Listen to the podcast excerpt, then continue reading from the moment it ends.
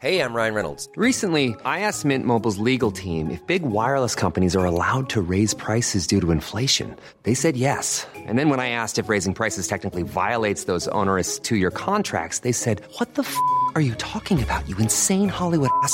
So to recap, we're cutting the price of Mint Unlimited from $30 a month to just $15 a month. Give it a try at mintmobile.com slash switch. $45 up front for three months plus taxes and fees. Promo rate for new customers for limited time. Unlimited more than 40 gigabytes per month. Slows. Full terms at mintmobile.com.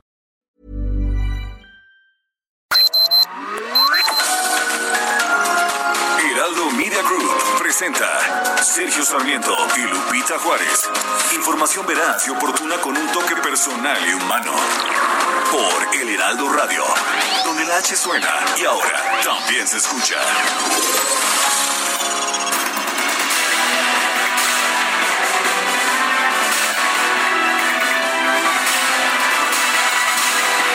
Hola, ¿qué gusto saludarlos. Muy buenos días. Bienvenidos a las noticias en este que ya es viernes, viernes que cree 17 de julio de este 2020.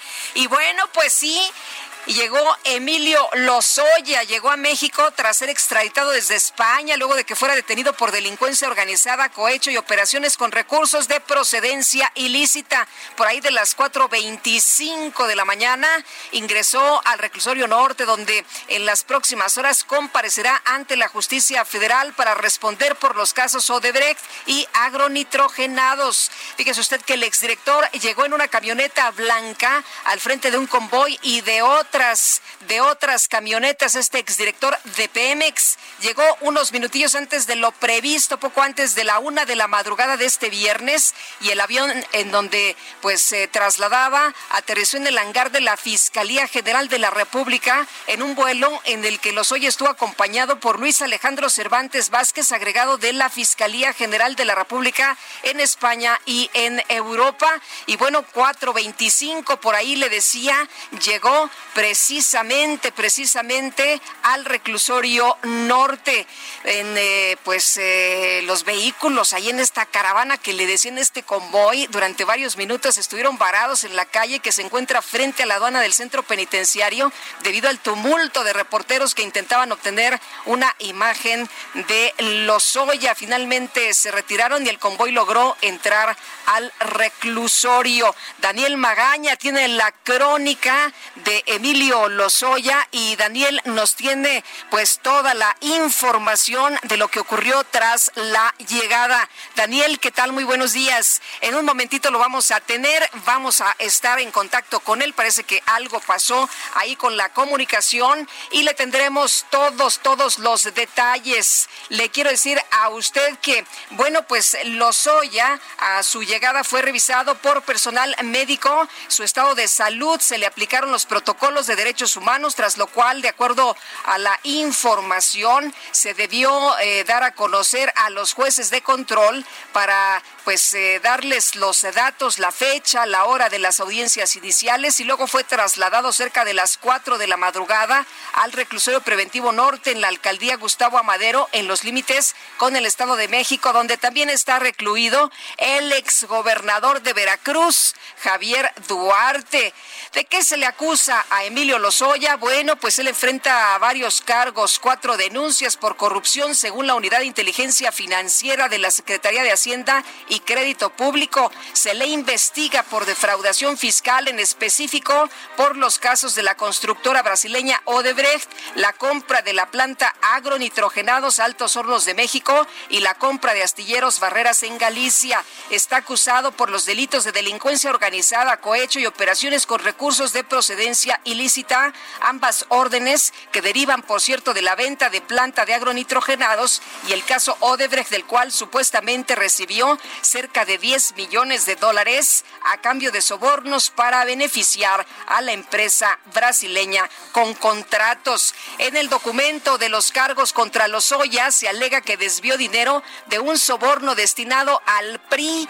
Esto, bueno, pues para adquirir una casa de 1.9 millones de dólares para su familia Lozoya, según los documentos judiciales dados a conocer por la Audiencia Nacional Española a principios de julio, Lozoya pidió cuatro millones de dólares a Odebrecht para la campaña del PRI de Enrique Peña Nieto en 2012 y que cree se gastó la mitad en una propiedad a nombre de su esposa. En estos documentos judiciales se afirma que Odebrecht presuntamente le ofreció 6 millones de dólares en sobornos en 2013 con el fin de que se le consiguiera un contrato para renovar una antigua refinería.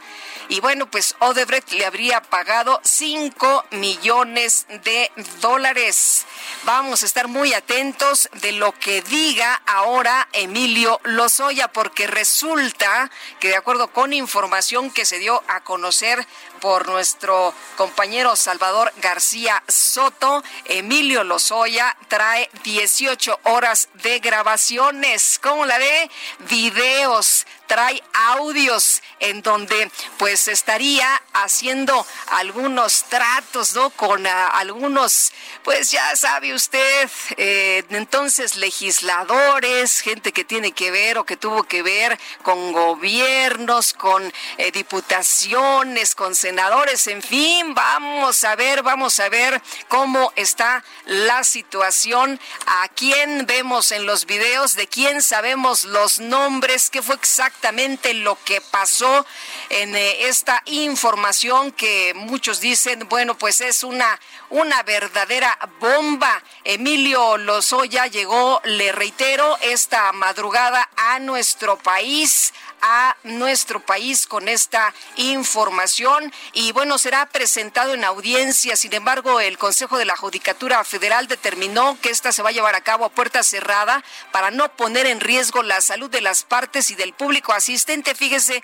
muy considerados. Pese a ello, se comprometió a informar en tiempo real a los medios de comunicación a través de un chat en WhatsApp, eh, donde está acreditada la fuente. Y bueno, se informó que al tomar en consideración los principios de publicidad, así como de presunción de inocencia, derecho a la privacidad e intimidad, el eh, Consejo de la Judicatura tomó la determinación de informar y narrar lo que está sucediendo en la audiencia en tiempo real y por el tiempo que dure desde comunicación social del Consejo. El presidente, el presidente Andrés Manuel López Obrador dijo que esta extradición voluntaria va a ayudar mucho para ir purificando la vida pública, limpiando de corrupción al país. En unos momentos más le tendré todos los detalles de esta crónica, de esta llegada de Lozoya. Por otra parte, también le quiero informar, el presidente Andrés Manuel López Obrador reconoció como legítimo el reclamo de algunos gobernadores para revisar el pacto fiscal y obtener más recursos para sus entidades.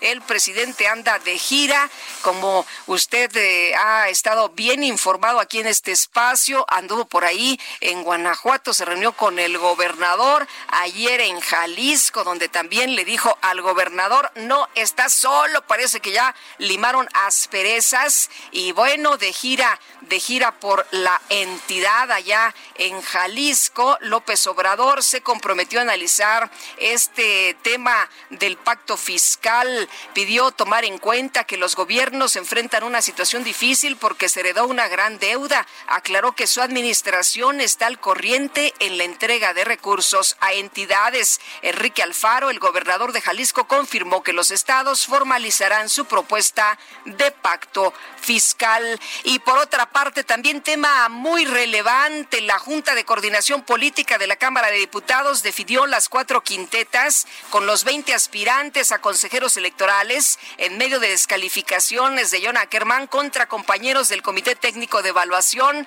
por el proceso de selección el académico acusó que algunos miembros incurrieron en conflicto de interés por haber propuesto perfiles que han sido cómplices de irregularidades y fraudes por presiones externas, que quedaron fuera muchos de los mejores perfiles con una larga trayectoria en la lucha por la democracia y amplios conocimientos en materia electoral descartados por fobias ideológicas, fue lo que aseguró. Pero bueno, pues hay una carta, ya le estaré platicando, hay una carta de los miembros de esta eh, de este comité técnico de evaluación donde aclaran precisamente cómo fue la selección de las quintetas. Se ha mencionado que la composición pues eh, fue apegada a lo que se había establecido y que se ha elegido a los más destacados, por supuesto.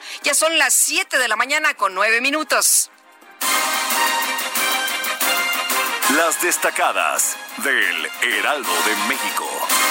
7 de la mañana con 9 minutos y vámonos con Itzel González. Itzel y las destacadas del Heraldo es Viernes. Lupita, amigos, buenos días. Me da mucho gusto saludarlos. Confirmo, llegamos por fin al viernes, viernes 17 de julio.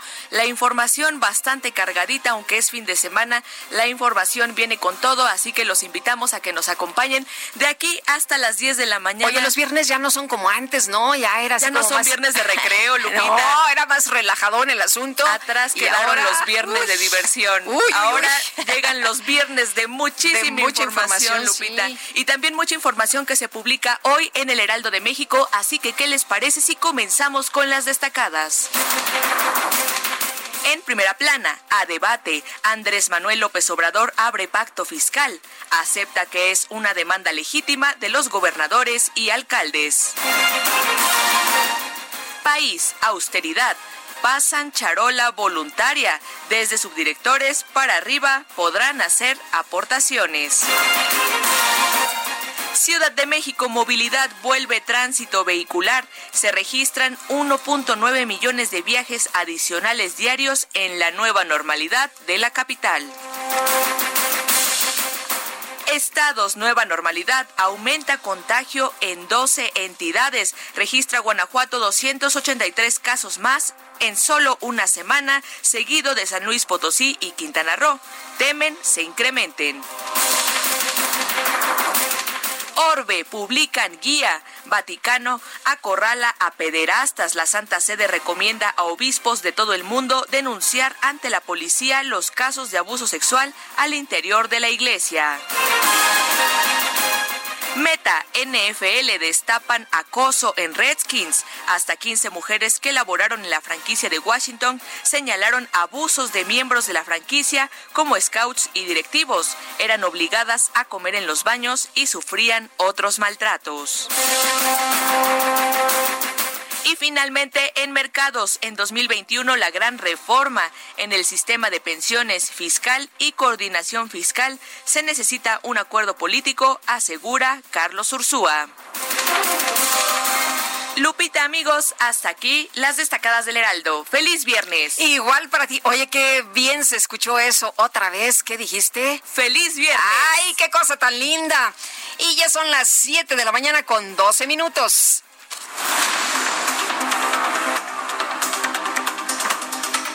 Pues te resumen de lo más importante en este viernes 17 de julio del 2020. Durante la madrugada de hoy llegó al Aeropuerto Internacional de la Ciudad de México el exdirector de Pemex, Emilio Lozoya, proveniente de España, luego de que se concretó el proceso de extradición en su contra por corrupción y lavado de dinero. Fue trasladado al reclusorio norte.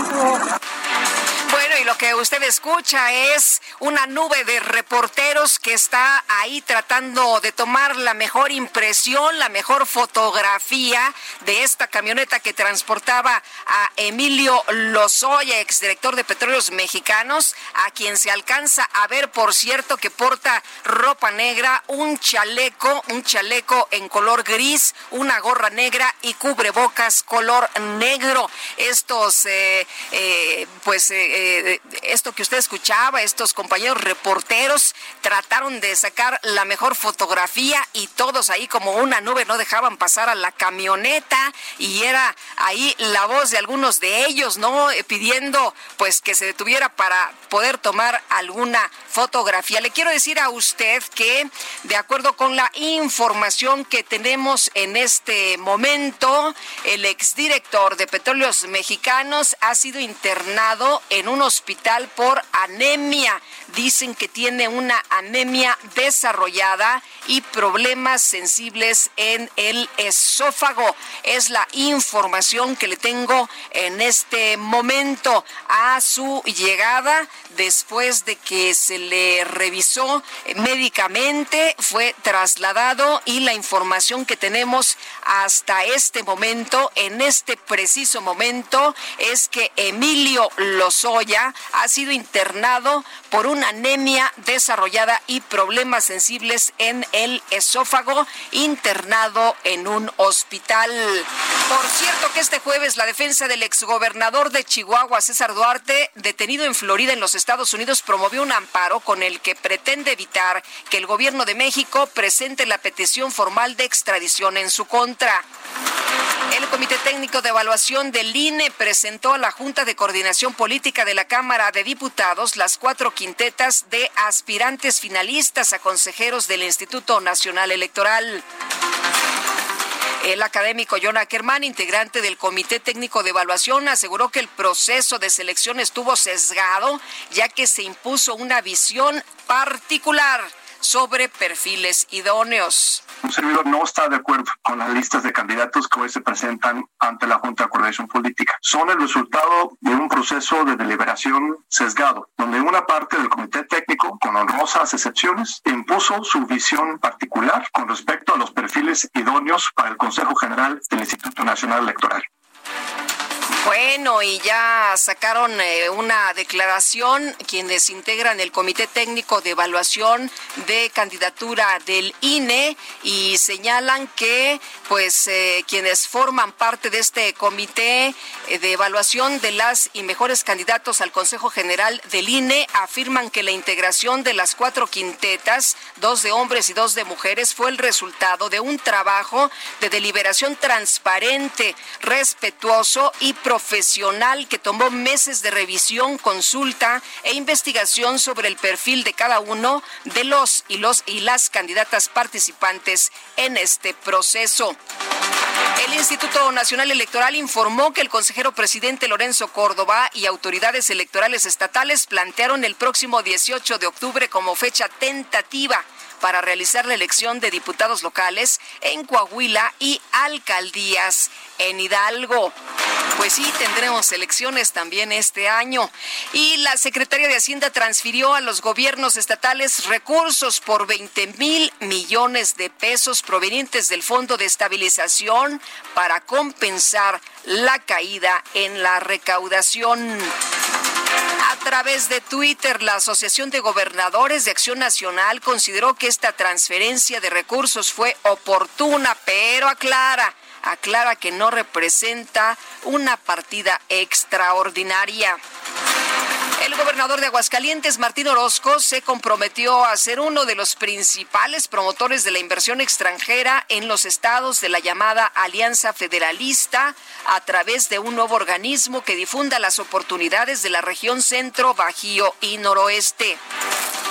Los historiadores Enrique Krause y Jan Meyer lamentaron la descalificación del presidente López Obrador a este manifiesto que presentó un grupo de intelectuales del país para alertar sobre la concentración del poder en el Ejecutivo Federal.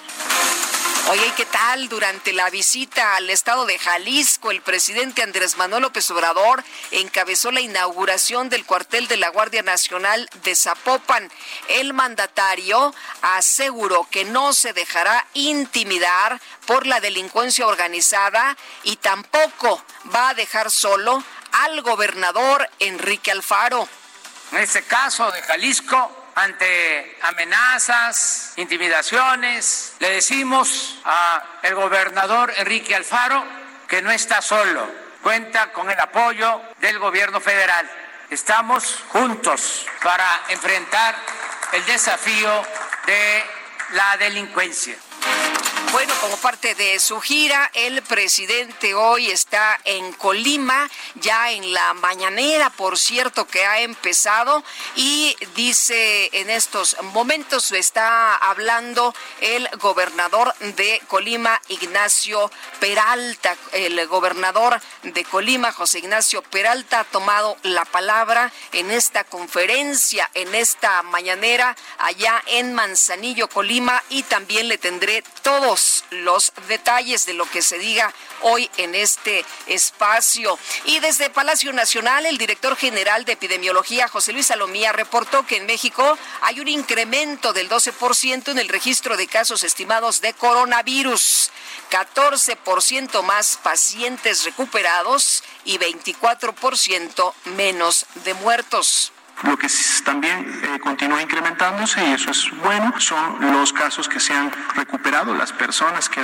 se han recuperado de la enfermedad, más 14% es el cambio de la semana 26 a la 27, y algo también que venimos viendo desde que presentamos este, estas gráficas es que desde la semana 24 en adelante tenemos un descenso, una tendencia descendente que se ha mantenido de esa manera en las defunciones, menos 24 el cambio de la 26 a la 27. Bueno, además, la Secretaría de Salud informó que en México se alcanzaron 324.041 contagios de coronavirus. ¿Y sabe cuántos muertos llevamos en nuestro país, tan solo en nuestro país por coronavirus? Para aquellos que no creen todavía, que dicen que esto no existe, 37.574 muertos. Un juez federal ordenó al subsecretario de Prevención y Promoción de la Salud, Hugo López Gatel, defender la constitucionalidad de la decisión de no publicar la actualización del semáforo de riesgo epidemiológico eh, por COVID-19 el pasado 10 de julio. Y el gobernador de Quintana Roo, Carlos Joaquín González, informó que fue diagnosticado con COVID. Sí, se contagió, por lo que se mantendrá en aislamiento, pero atento a las acciones de su administración. ¿Cuántos gobernadores ya nos han dicho que han reportado positivos a COVID? Ya van un montón, seis, ¿verdad? Ya van seis gobernadores. El fiscal anticorrupción de Nuevo León, Javier Garza y Garza, fue hospitalizado este jueves tras dar positivo a la prueba de coronavirus. Y la Embajada de Estados Unidos en México confirmó la extensión del acuerdo de restricción fronteriza para cruces no esenciales hasta el próximo 20 de agosto como medida de prevención ante la pandemia. Al exterior de Palacio Real de eh, Madrid, miembros del gobierno español y representantes de la sociedad civil rindieron un homenaje a las más de 28 mil víctimas de COVID-19 en ese país. Este jueves en Estados Unidos se registró un nuevo récord diario de contagios con más de 68 mil casos nuevos. La cifra acumulada en todo el país se elevó a 3 millones 560 mil casos y 138 mil muertes.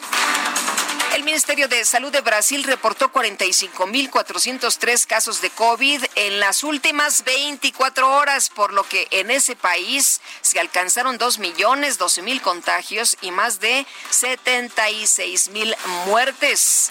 donde por cierto el presidente pues también dio a conocer que se contagió de COVID, a pesar de que él decía, no hombre, esto no es más que una gripeciña, decía, pues cuál, ahí está. Eh, y a nivel internacional, el conteo de la Universidad Johns Hopkins de los Estados Unidos reporta 13 millones 830 mil contagios del nuevo coronavirus y más de 590 mil muertos.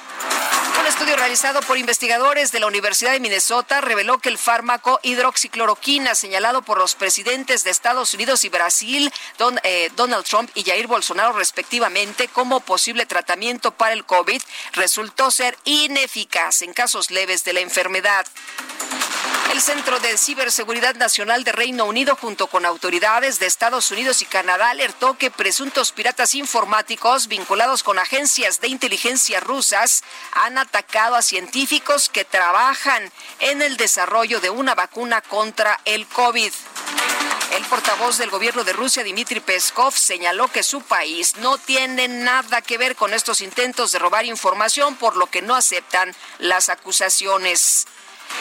Y este jueves el Real Madrid se consagró campeón de la Liga de España tras vencer por marcador 2-1 al Villarreal. Y de una vez la música. Un poquito, no, me dan chance entonces de dar este resultado de las Chivas. Las Chivas de Guadalajara derrotaron por marcador de 4-3 al América dentro de la semifinal de la Copa por México. Vámonos a corte, regresamos.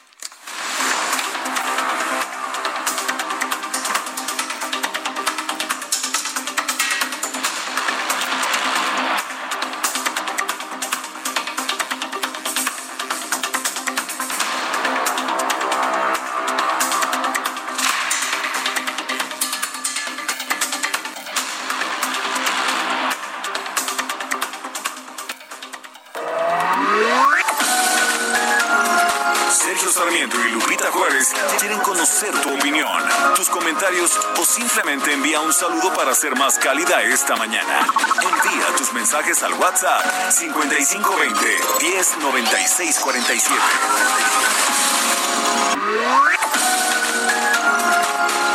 Continuamos con Sergio Sarmiento y Lupita Juárez por El Heraldo Radio.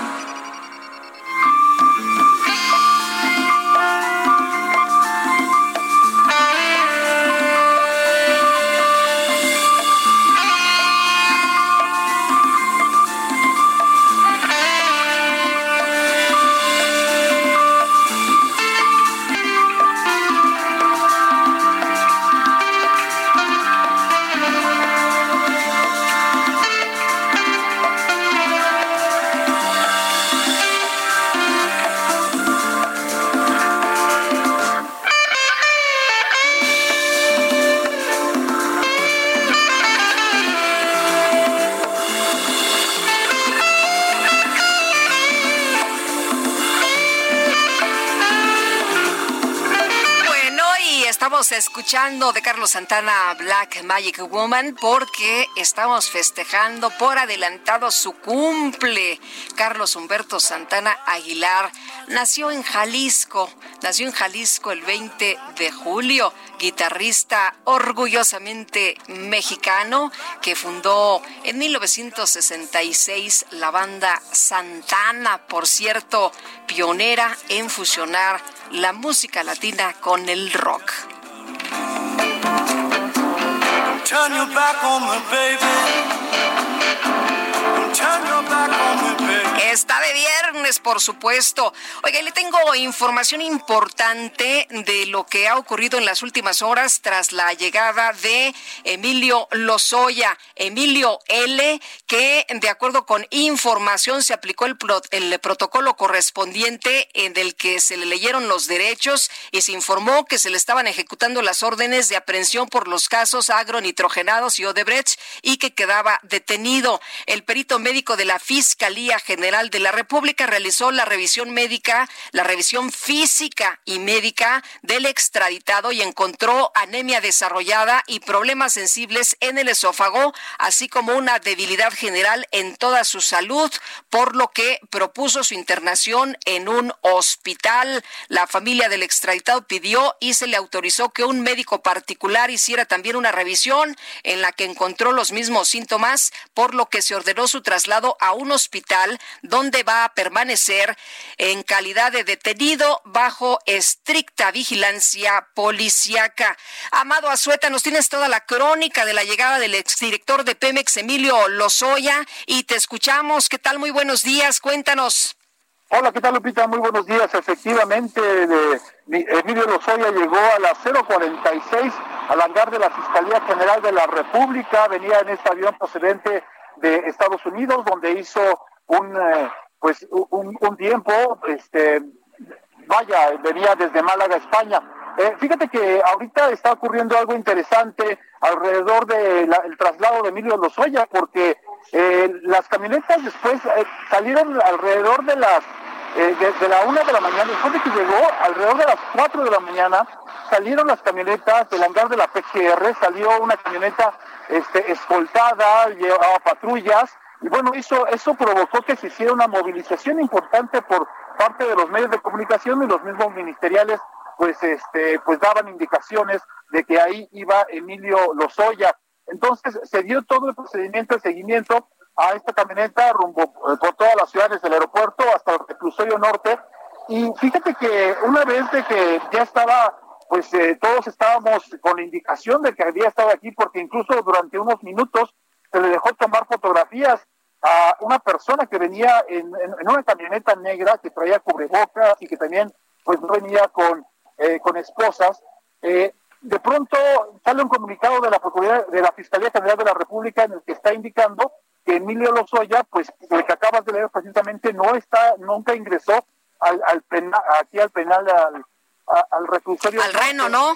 Ajá, exacto. O sea, finalmente no, no, no entró y los ministeriales incluso estaban diciendo que sí eh, venía allá adentro. Finalmente lo que ocurre es de que Emilio Lozoya fue trasladado a un hospital, como indicaron sus familiares, y este y fue trasladado a un, al hospital militar donde va a empezar eh, a estar atendido precisamente de esta anemia. Entonces se hizo toda esta movilización de, de todo este eh, por llamarlo de alguna manera, espectáculo con patrullas, con camionetas.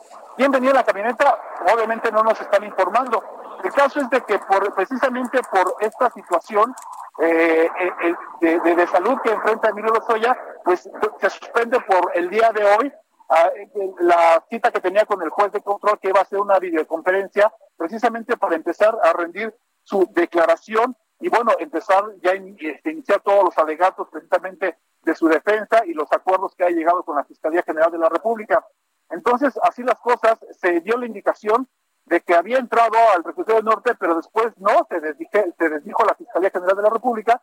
Y bueno, eso es lo que está ocurriendo en, en este momento aquí. Entonces, lo que vamos a hacer es trasladarnos precisamente al pues al, al hospital militar precisamente para ver qué movimientos hay ahí. Nunca se vio salir ninguna camioneta del, de aquí del Reno, tampoco se vio otra que, se dirigía a otro lado y también del aeropuerto de la, eh, del aeropuerto del hangar de la Fiscalía General de la República tampoco se movilizó ninguna otra camioneta, o sea que Emilio Lozoya ya en el comunicado prácticamente se va directo al, al hospital Lupita. Entonces, esa es la información que tenemos por el momento. Muy bien, pues estaremos muy atentos. La información que ha dado la propia Fiscalía General de la República, que nos dice que médicos, tanto particulares como de la propia Fiscalía, lo revisaron y determinaron que tiene anemia y que tiene un problema de esófago, por lo cual, pues fue necesario y urgente que lo internaran en un hospital.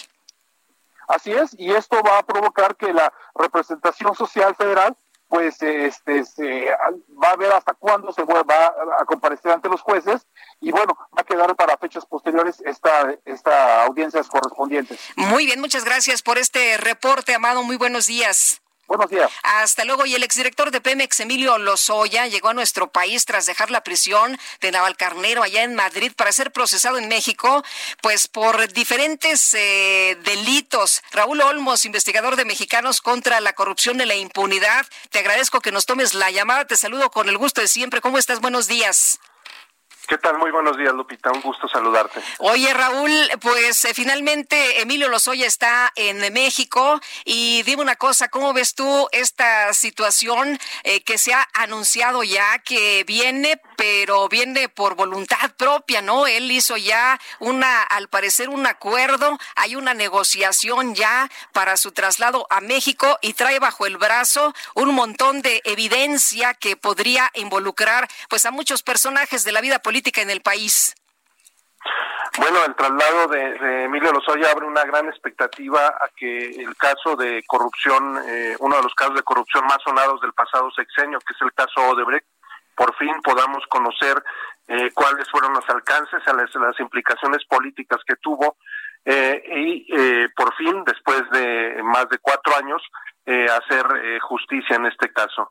Eh, se abren expectativas y la verdad habría que tomarlas con las reservas debidas porque si hemos seguido atentos la información que hasta ahora se ha dado, pues pareciera como que se puede desviar un poco la atención hacia un asunto del que no se había hablado y de hecho del que no se le acusa, que es el presunto, la presunta compra de voluntades para la aprobación de la reforma energética, es decir, el pago de sobornos a legisladores de distintos partidos para influir en la aprobación de la reforma energética.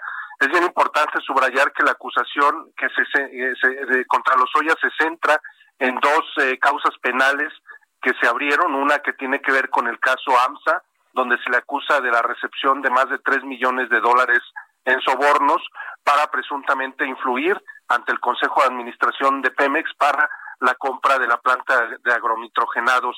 Eh, y la otra causa penal por la que se le acusa eh, tiene que ver con el caso Odebrecht, donde se le relaciona, se le vincula con la recepción de al menos nueve millones de dólares en sobornos, uno de ellos eh, presuntamente para la adquisición de una residencia en la zona de Las Lomas, en la Ciudad de México. Entonces, estos dos son las causas penales por las que se le están imputando cargos a Emilio Lozoya no tiene ninguna que ver con el asunto de la, la eh, reforma energética y sin embargo, pues gran parte de la expectación que se ha generado en los últimos días tiene que ver con este asunto. Yo diría que hay que estar muy atentos que no se vaya a desviar la atención para eh, este tema político. Si, si surge este nuevo tema, sin duda es muy, muy relevante y hay que, eh, esto sería valioso que la autoridad lo ampliara, pero sin dejar de lado los dos temas centrales, que es eh, pues, los casos de corrupción de AMSA y de Odebrecht, por los que se les acusa eh, a Emilio Lozoya y a su familia, y que eh, pues ayudaría las, las pruebas que él aporte a desenmarañar una trama de corrupción muy compleja que pues incluso es de nivel transnacional, porque recordarás que el caso Odebrecht tocó a por lo menos 12 países en todos los cuales ya se ha hecho justicia o se ha avanzado notablemente excepto en nuestro país, donde el único señalado, el único funcionario señalado a la fecha es Emilio Lozoya, pese a que hay indicios, pruebas eh, no actuó solo, que hay eh, más eh, funcionarios involucrados. tú tienes un libro, Raúl, sobre precisamente Odebrecht y nos hablas de la historia de corrupción en México y esta empresa. En las primeras páginas del libro nos dices que tras las investigaciones hay un hombre que se menciona de manera inmediata o que brinca de manera inmediata y es el de Emilio Lozoya. Sí, así es. Eh, bueno, él fue, digamos, el artífice de, de los negocios de, de, Odebrecht en los últimos años en nuestro país, porque, eh, pues, eh, eh según los testimonios y según eh, las pruebas documentales, pues estuvo en tratos directos con los directivos de la constructora brasileña. Eh, los, las pruebas documentales muestran que hubo transferencias de fondos a cuentas ligadas a él y a su familia y eh, también eh, se menciona reiteradamente eh, las, los beneficios que a cambio de estos pagos de sobornos se dieron a la constructora brasileña.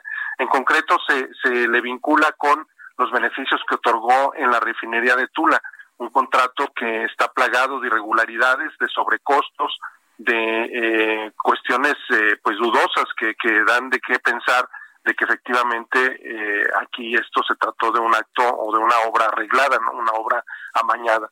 Eh, pero no es la única, hay más, eh, si uno se va a la ampliación del tiempo, pues este caso termina también salpicando de alguna forma al gobierno de Felipe Calderón, porque el gran negocio de Odebrecht en nuestro país es la planta de Tileno 21 en Veracruz, que sigue vigente, y donde desde el año 2010 se negociaron condiciones preferenciales para el suministro de gas etano y esto eh, avalado por el gobierno de Felipe Calderón y posteriormente ratificado por el gobierno de Enrique Peña Nieto.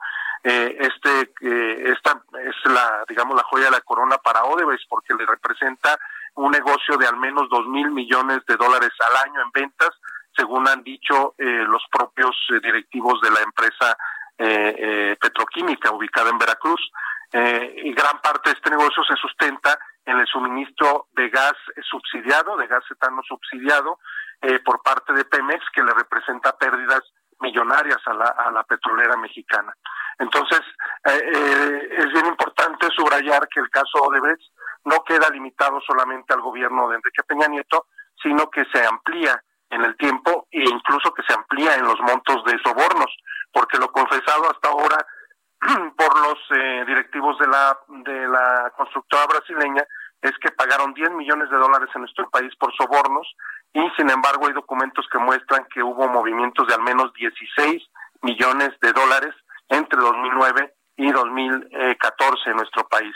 Yo creo que ahí tiene un reto la autoridad, la fiscalía, de ampliar la investigación y si es que en realidad tiene la voluntad de llegar a fondo en este asunto y que no se quede solamente como el caso Emilio Lozoya, sino que sea el caso Odebrecht con toda la amplitud que tiene en nuestro país. Recuerdo que la defensa anterior de Emilio Lozoya decía que, bueno, pues eh, eh, él iba a dar a conocer nombres y entre ellos dejaba como deslizaba Raúl el nombre de Enrique Peña Nieto. Y tú nos dices, bueno, pues no es el caso nada más de Emilio Lozoya, ¿no? O sea, hay más personas involucradas. Eh, ¿Cómo ves tú esta información que daba? No me imagino que no nada más era mera estrategia. No, bueno, hay distintos indicios que apuntan a personajes de, del gobierno de Enrique Peña Nieto. En concreto voy a citar a dos. Uno es eh, Luis Videgaray eh, y el otro es Miguel Ángel Osorio Chong. Luis Videgaray eh, tiene doble involucramiento porque él era el coordinador de la campaña presidencial en 2012 cuando Odebrecht empezó a transferir recursos, empezó a transferir eh, sobornos a nuestro país y lo hizo a través, según los dichos de los directivos, de Emilio Lozoya, quien era el coordinador de vinculación internacional de la campaña. Y él a quien le rendía cuentas en ese momento era Luis Videgaray. Eh, entonces, si Odebrecht financió la campaña y si esos fondos fueron a dar a la campaña, como se ha mencionado, eh, pues eh, a quien le reportaba era a Luis Videgaray. Luego, cuando ya en el gobierno eh, se aprobaron las, los contratos de obra a Odebrecht, los contratos ventajosos de gasoductos, de eh, rehabilitación de refinerías, pues eh, quien donde se aprobaban estas estos beneficios, estos contratos era en el Consejo de Administración de Pemex y uno de los integrantes de este Consejo de Administración era otra vez el secretario de Hacienda Luis Videgaray. Entonces hay dos momentos en los que se involucra Luis Videgaray en eh, el asunto de Odebrecht y en el caso de Emilio Lozoya, perdón, de, Miguel Ángel Osorio pues bueno, hay unos subcontratos que se otorgaron en Pemex, en la refinería de Tula, que tienen que ver con un personaje muy, muy cercano a Osorio Chong, que es eh, quien en distintos momentos fungió como su casero, la persona que le rentaba la casa, eh, y que es un constructor muy, muy cercano a él, y que es un indicio que ha venido siguiendo la unidad de inteligencia financiera por transferencias probadas, documentadas de Odebrecht hacia este constructor cercano a Osorio Chong. Eh, y en el caso de Enrique Peña Nieto, solamente para cerrar, hay documentos, Lupita, que demuestran que eh, Enrique Peña Nieto se reunió por lo menos en cuatro ocasiones con Marcelo Odebrecht, el gran corruptor en este caso, él lo hizo desde el año 2010 y en, y en octubre de 2013 se reunió en la última ocasión y coincide en tiempos con la negociación de una tanda de sobornos eh, para eh, obtener beneficios en la refinería de Tula. Entonces, ahí valdría la pena que la autoridad investigue qué se negoció en esas reuniones, eh, por qué desde años antes de tomar posesión venía negociando con Marcelo Odebrecht. Eh, tú que has estado muy de cerca investigando, que conoces eh, prácticamente toda la información desde el Lavallato, desde que empieza pues eh, en este lugar donde se lavan los carros y, y, que le das el seguimiento desde ahí, ¿por qué crees que Emilio Lozoya eh, se haya decidido a regresar a México, eh, se cansó, se hartó, eh, tiene que defender o, proteger a su familia. ¿Qué, ¿Qué es lo que piensas que ha ocurrido con base en la información que tienes? Bueno, él hizo todos los intentos por tratar de evitar la extradición y cuando vio que no era posible, pero sobre todo cuando vio que este asunto involucraba plenamente a su familia porque las, eh, los traspasos que lo involucran en la, en la trama de sobornos eh, pues eh, pasaron por manos de cuentas donde aparecía el nombre de una hermana, aparecía el nombre de su de su mamá, aparecía el nombre de su de su esposa, pues eso sacude, eso sin duda impacta incluso en el ánimo, ¿no? En lo sentimental. Y esto yo creo que fue un factor que influyó para que aceptara finalmente colaborar con las autoridades. Eh, eso es bien relevante subrayarlo. Eh, eh, él viene a México voluntariamente, pero gracias a un acuerdo de colaboración y esto dicho incluso por el propio presidente López Obrador acerca de que se llegó a un acuerdo para tratar de aminorar la pena que recibirá una vez que sea sentenciado eh, en, este asunto.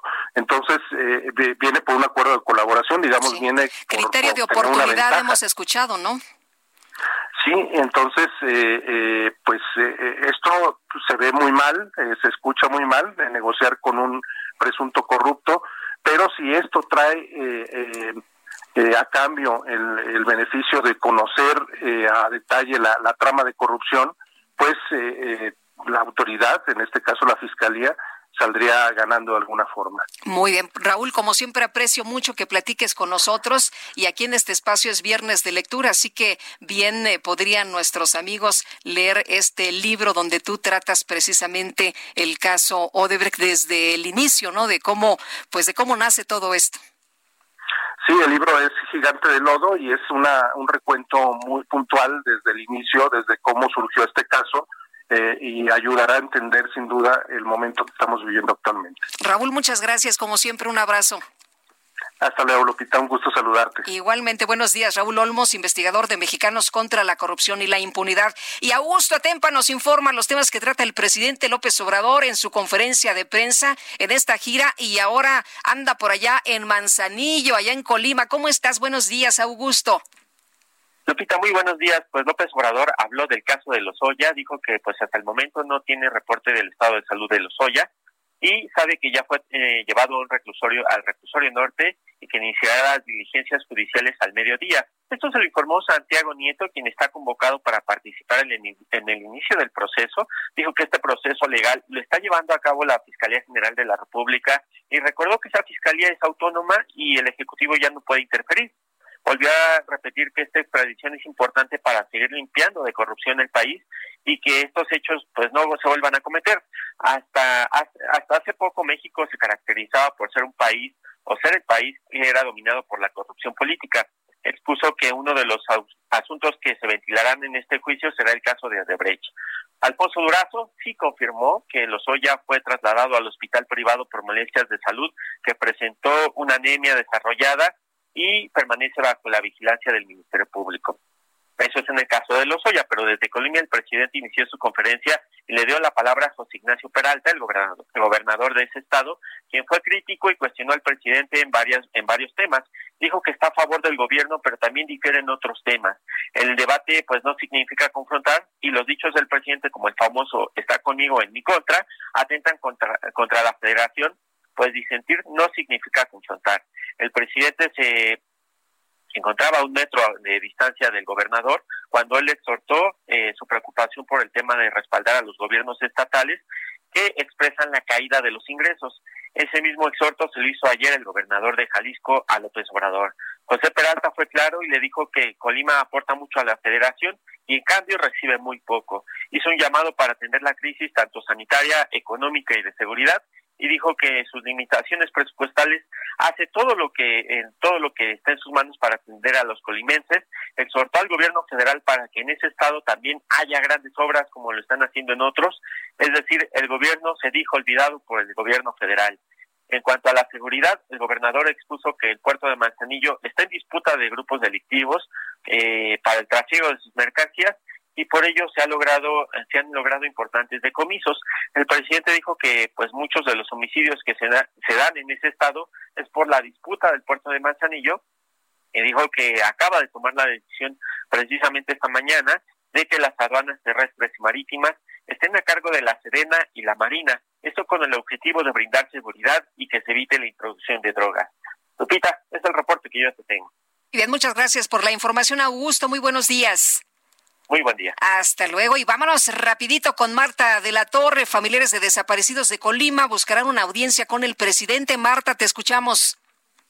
Así es, ¿qué tal, eh, Sergio Lupita? Efectivamente, los familiares de eh, personas desaparecidas de Colima vieron interrumpidas sus búsquedas de sus familiares a pesar de que ya tenían una buena colaboración y una buena integración con la Fiscalía General del Estado para realizar estas búsquedas y bueno, con algunos resultados ya habían encontrado, eh, realizado algunos hallazgos de eh, pues fosas eh, clandestinas, sin embargo, pues ellos estarán pidiendo al presidente de la República, en caso de no poder hablar con él, pues enviando un escrito para que interceda por ellos, para que puedan reanudar esta búsqueda y para que les puedan ayudar. Y es que ellos argumentan que cuando desapareció la diputada Francis Anel Buenrostro, incluso hasta vinieron de la Fiscalía eh, General de la República, vinieron de la Comisión Nacional de Desaparecidos y dieron muy, muy pronto con la diputada y pues bueno, ellos piden el mismo trato porque dice todos somos ciudadanos.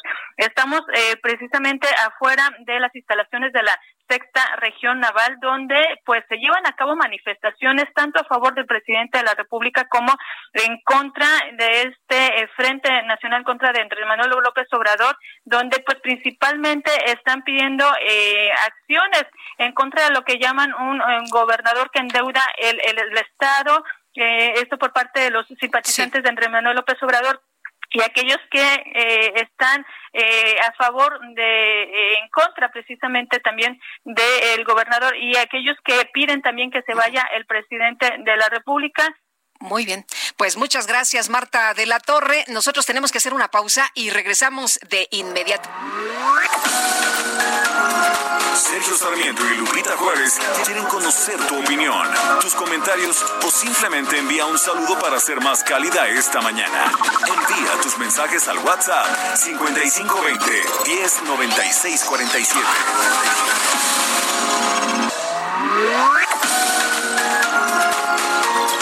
Continuamos con Sergio Sarmiento y Lupita Juárez por El Heraldo Radio.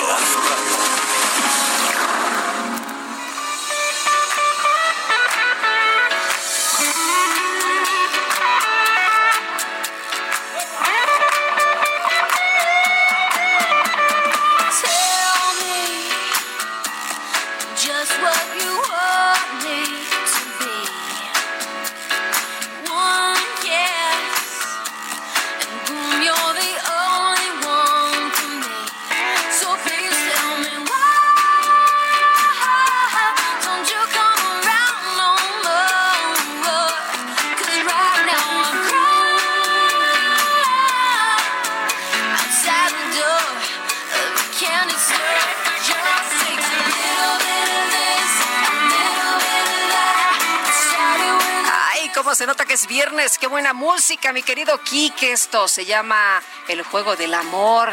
Es Santana con Michelle Branch y estamos escuchando precisamente a Santana con motivo de su cumple. Nosotros ya saben que somos bien fiesteros. Le adelantamos la fiesta, ¿verdad? El cumpleaños el, el 20.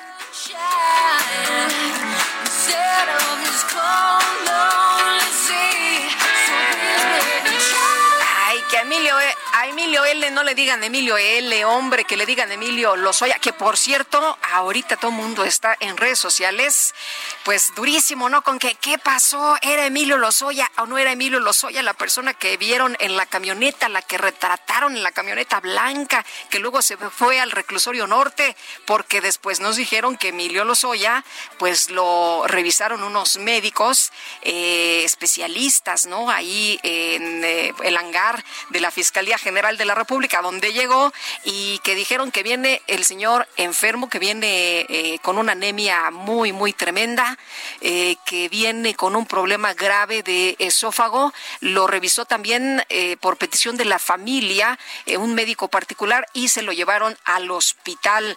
Y bueno, pues así las cosas nos dicen, esta película ya la hemos visto, déjenme adivinar, así se brinca el proceso de encierro mientras está en juicio, es lo que nos dicen nuestros amigos esta mañana. Y el gobernador de Jalisco, Enrique Alfaro, cerró filas con el presidente Andrés Manuel López Obrador y reconoció su trabajo en el combate a la inseguridad y a la corrupción. Enrique Alfaro, gobernador de Jalisco, qué gusto me da saludarte. Muy buenos días.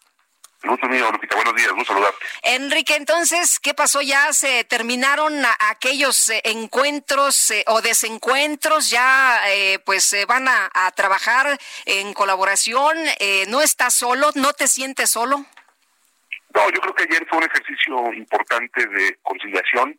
Eh, me parece que es una muestra de que tanto el presidente como un servidor entendemos el momento que estamos viviendo, la eh, dificultad que significa enfrentar la emergencia sanitaria y ahora ya la emergencia económica, el reto enorme que es también eh, lidiar con este reto que el crimen organizado ha hecho al Estado mexicano. En fin, creo que los dos entendemos que es natural en una democracia que puede haber diferencias en algunos temas, que yo por supuesto sostengo mi punto de vista respecto a asuntos en los que no hemos coincidido con el presidente, pero eso no significa que, que tengamos que estar en una relación de pleito, de confrontación. Eh, creo que fue un buen acuerdo eh, de cómo caminar hacia adelante y sobre todo pues me quedo muy tranquilo de haber puesto sobre la mesa algunos asuntos que para nosotros eran importantes y que el presidente mostró voluntad para atenderlos en los próximos días. ¿Cómo se va a trabajar de aquí en adelante en materia de seguridad? Pues hemos trabajado bien en eso. Fíjate que ahorita me preguntabas al final del anterior eh, del anterior comentario que si me sentía solo. No, en realidad hemos estado eh, bien coordinados en temas de seguridad. Hemos tenido avances muy importantes. La reducción de la delincuencia en Jalisco, eh, por supuesto que es el mejor indicador para si nos quedamos por el camino correcto, pero también cuando vemos los números entendemos que falta muchísimo por hacer que de muy poco sirven las estadísticas y la gente no se siente más segura. Y en ese sentido, creo que lo que tenemos hoy es el reto de ajustar algunas cosas en la estrategia que hemos afinado, eh, apretar temas que me parece se pueden hacer todavía mucho mejor, eh, también entender que los procesos de construcción de las nuevas instituciones y de los nuevos mecanismos para regresar la paz y la tranquilidad a Jalisco eh, llevaron un proceso de construcción pues largo, complejo, es decir, apenas la Guardia Nacional está empezando a funcionar, la nueva Policía Metropolitana que se hizo en Guadalajara está también ya apenas tomando forma, en fin, eh, ha sido un, un camino largo que hemos hecho creo que bien coordinados y que ahora tenemos este, que afinar y ajustar en función de las circunstancias que estamos viviendo. Eso de eh, la pandemia, ahí, ¿qué tal? Eh, ¿También te sientes acompañado por el gobierno federal? No, no, yo creo que ese tema, Lupita, pues, ha, ha sido público, pues la verdad es que los estados hemos estado solos, hemos hecho nuestro mejor esfuerzo, hemos metido muchos recursos, hemos este, tomado decisiones a partir de las recomendaciones de nuestros especialistas.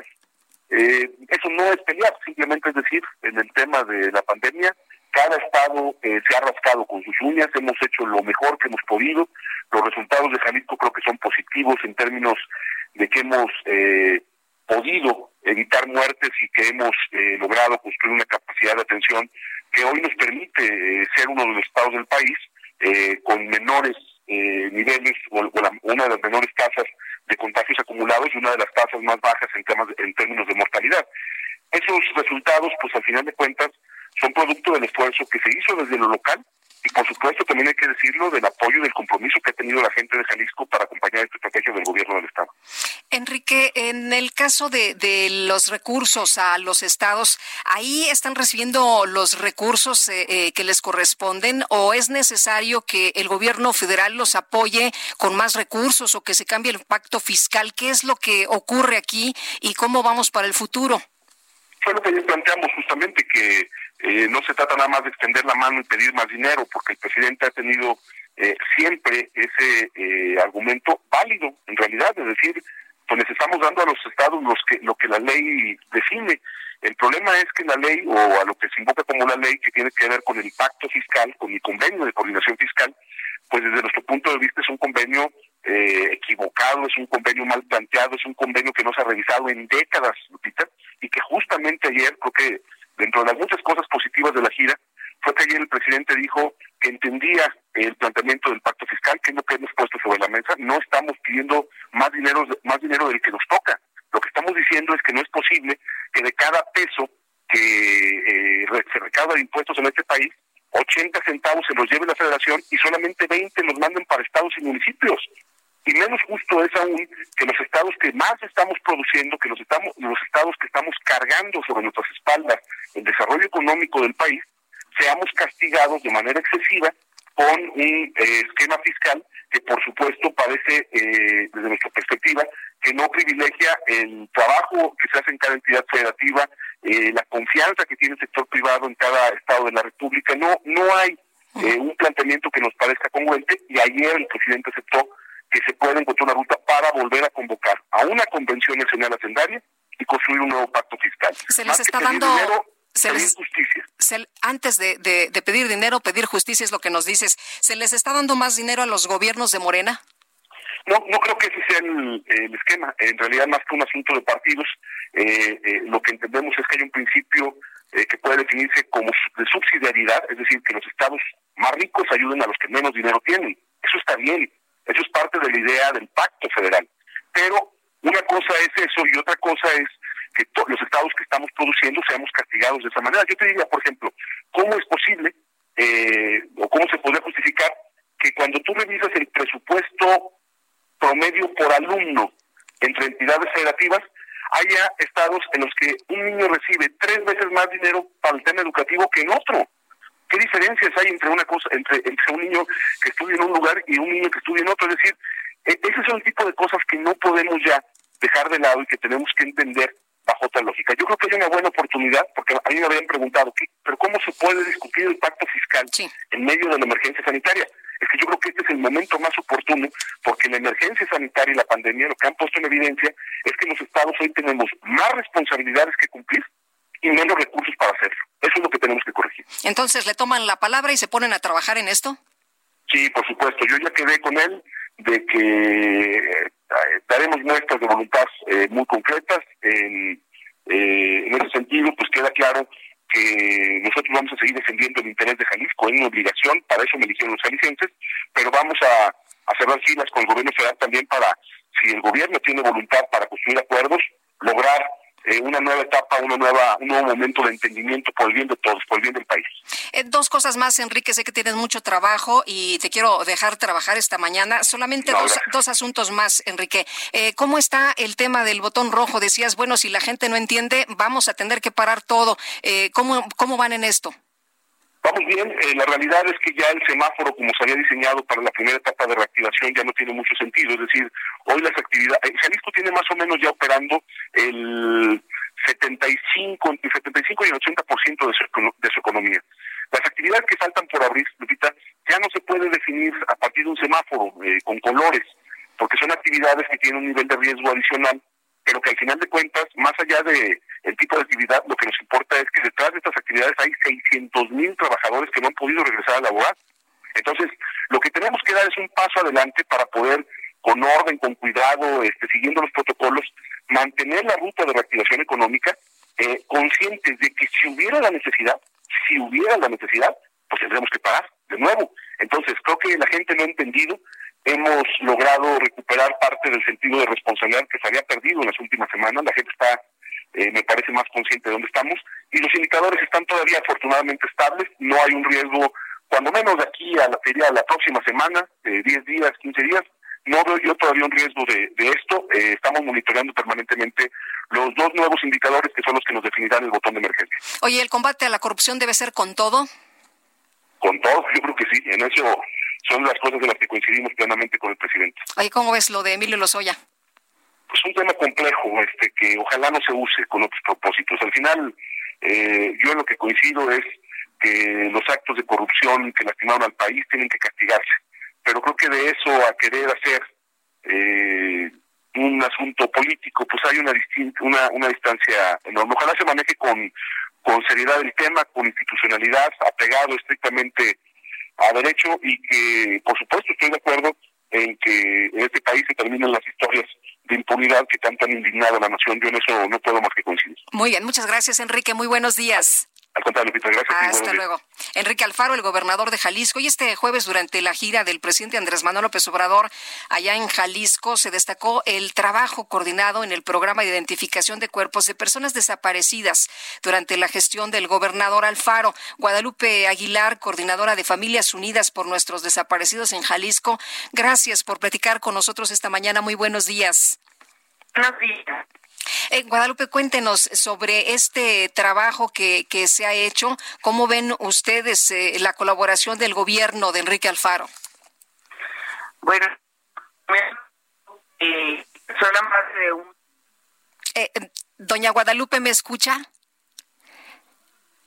Bueno, eh, creo que tenemos ahí algún problema con la comunicación. Están nuestras compañeras aquí eh, rapidito tratando de marcarle de nuevo para que la escuchemos bien, porque es importante lo que nos tiene que decir. Doña Guadalupe nos decía que usted es madre de una persona desaparecida. Sí, mi hijo, José Luis Arana Aguilar. Él está desaparecido desde el 17 de enero del 2011. Hago esta referencia para que sepas todo el tiempo que tengo eh, trabajando en ello.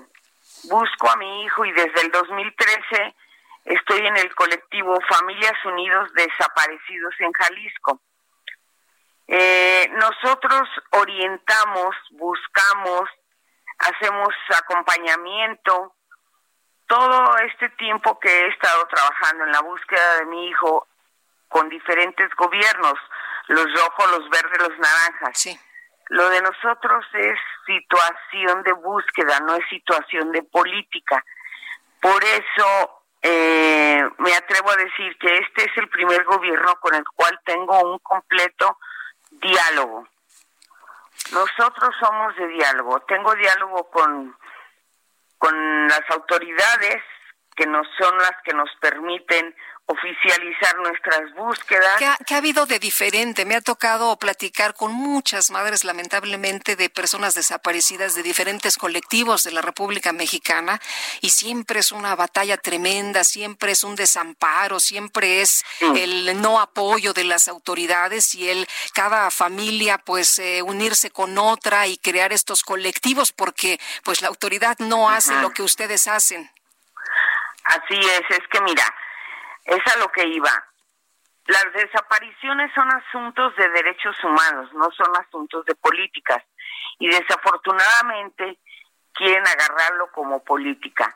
¿Qué es lo que pasa con todas nosotras? Que nos pisotean por todos lados nuestros derechos humanos. Desde que pones una denuncia que te encuentras con eh, ministerios públicos prepotentes, que creen que porque tienen un arma te pueden gritar. Yo me pregunto, ¿por qué tiene uno que tenerles confianza? Porque mira, cuando llegas tienes que dar tu nombre, tus, tu, todos tus generales y, y luego tú quieres preguntar algo y no te dan ninguna respuesta que por el sigilo de la investigación. ¿Por qué tiene uno que tenerles toda la confianza del mundo? Si ellos no te tienen confianza a ti. Eso es lo primerito que con lo que te topas. Posteriormente que traes encima el dolor y aparte de que eres víctima, estás pidiendo que se respeten los derechos humanos de la víctima que estás buscando. Y, y es así una, una pisoteadera de derechos humanos tremenda. ¿Cómo o sea, aparte del dolor de, de, haber perdido a alguien, del dolor de tener la esperanza de encontrarlo, hay que enfrentarse a esto, ¿no? Así es. Entonces, es lo que yo les digo en el colectivo, tenemos que agarrar la onda de que tenemos que hacer un equipo, un equipo con las autoridades, porque si llegamos y las maltratamos y todo, existe luego la eh, animadversión y así poco a poco hemos entendido que cuál es la forma de, de enfrentarnos con todo este problema y, encima nuestro dolor de que siguen maquillando cifras, las siguen maquillando, de que siguen prometiendo cosas y pues han de decir que el, prometer no empobrece, pues sí, nos seguimos enfrentando a todo eso. No es como quisiéramos, pero sí te aseguro que del 2011 que desaparece mi hijo a la fecha hemos avanzado. ¿Qué cosas han sido diferentes, Guadalupe, en esta administración y qué piensa usted lograr ahora con estas nuevas autoridades? Pues mira, en el 2011 ni siquiera nos imaginábamos que íbamos a poder abrir fosas, que íbamos a poder llegar al fondo de las investigaciones. Nos falta muchísimo en cuanto a justicia, porque no hay justicia, no hay mm, consignaciones de, de personas por el delito de desaparición forzada. Tenemos muy poquitas, como tres o cuatro. Eh, en todo el país no hay consignaciones, entonces no hay justicia. Yo cada vez veo más lejos la situación de la justicia, pero entonces nuestro objetivo principal se ha enfocado en encontrar hemos nosotros dado entrevistas y, pedido en medios y, y en nuestras manifestaciones hacemos mantas que digan, no buscamos culpables, buscamos a nuestros hijos, porque es lo que verdaderamente nos importa. Me imagino. Pues doña Guadalupe, muchas gracias por platicar con nosotros esta mañana. Muy buenos días. Vamos a estar dando seguimiento si usted nos permite y vamos a estar muy atentos. Con mucho gusto, les agradezco hasta luego y muy buen día. Igual para usted un abrazo. Guadalupe Aguilar, coordinadora de Familias Unidas por Nuestros Desaparecidos en Jalisco. 8 con 18. El Químico Guerra con Sergio Sarmiento y Lupita Juárez. ¿Cómo estás, Químico Guerra? Muy buenos días. Feliz viernes. Feliz viernes también para ti, Lupita, y viernes con buenas noticias. Fíjate que estoy leyendo, es que he estado involucrado en toda esta cuestión de las aplicaciones energéticas, lo que está pasando en México con esta visión desde mi punto de vista eh, retrógrada, ¿verdad?, de regresar a combustibles fósiles, pero sobre todo el estar bloqueando, el tener la intención de bloquear el desarrollo de nuevas tecnologías energéticas. Estoy leyendo de los islandeses, fíjate que acaban de sacar una mini turbina que se llama Icewind, el viento del hielo, mini turbinas eólicas de eje vertical que no tienen aspas, no no son como los reguiletes, como los nombra el presidente del observador, sino que son unos rotores sin aspas que dan vueltas sobre su propio eje. Las microturbinas eólicas residenciales pueden convertirse un día en una forma popular para que la gente produzca su propia energía en casa. La compañía islandesa de energía eólica renovable Icewind ha desarrollado esta nueva mini turbina eólica para la producción de energía doméstica, de tal manera que cada quien pueda tener en su casa estas eh, turbinas, son altamente eficientes. Icewind ha convertido una central energética de carbón desmantelada en Reykjavik en su sede, fíjate que es simbólico, Lupita. La empresa se encuentra ahora en las últimas fases de desarrollo. Estoy citando al eh, director general César S. El director general de Icewind, dice, el concepto es simple, tomamos tecnologías probadas a lo largo del tiempo y las llevamos a la era moderna, usando materiales súper resistentes como aluminio de grado aeroespacial, fibra de carbono y acero inoxidable de alto grado, nuestras turbinas están construidas para soportar cualquier cosa.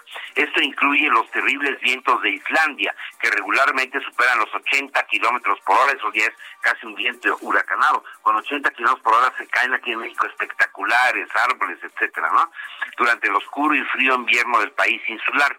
La empresa Lupita está desarrollando robustas turbinas eólicas de eje vertical para cualquier aplicación, desde la alimentación de estaciones de vigilancia meteorológica hasta casas, ¿verdad? Que estén desconectados de la red y que produzcan su propia energía.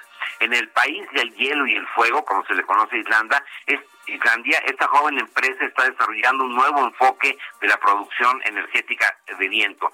Desarrollando un diseño innovador de turbinas, la compañía ha mirado al pasado para diseñar el futuro. Y a medida que en fíjate qué diferencia, ¿no? En vez de mirar, de dejar de ver el futuro para solamente mirar al pasado, ellos tomaron las lecciones del pasado para mirar hacia el futuro y a medida que encontramos microturbinas eólicas residenciales más baratas en el mercado, Icewind se está diferenciando de la competencia con un diseño inteligente y sencillo, usando materiales de fabricación de la más alta calidad. Eso es lo que hay que hacer, Lupita, estar realmente a tono con lo que es el avance. Nadie quiere quedarse anclado en el pasado. Para eso existe esta creatividad, la innovación del ser humano. Y pues, ¿por qué no impulsamos aquí también este tipo de desarrollos? Eh, vemos cómo vamos a poder producir energía que se llama distribuida, de tal manera que no tenga que ser todo con grandotas centrales, ¿verdad? Sino que cada quien en su casa pueda producir su propia energía eléctrica y pues los recibos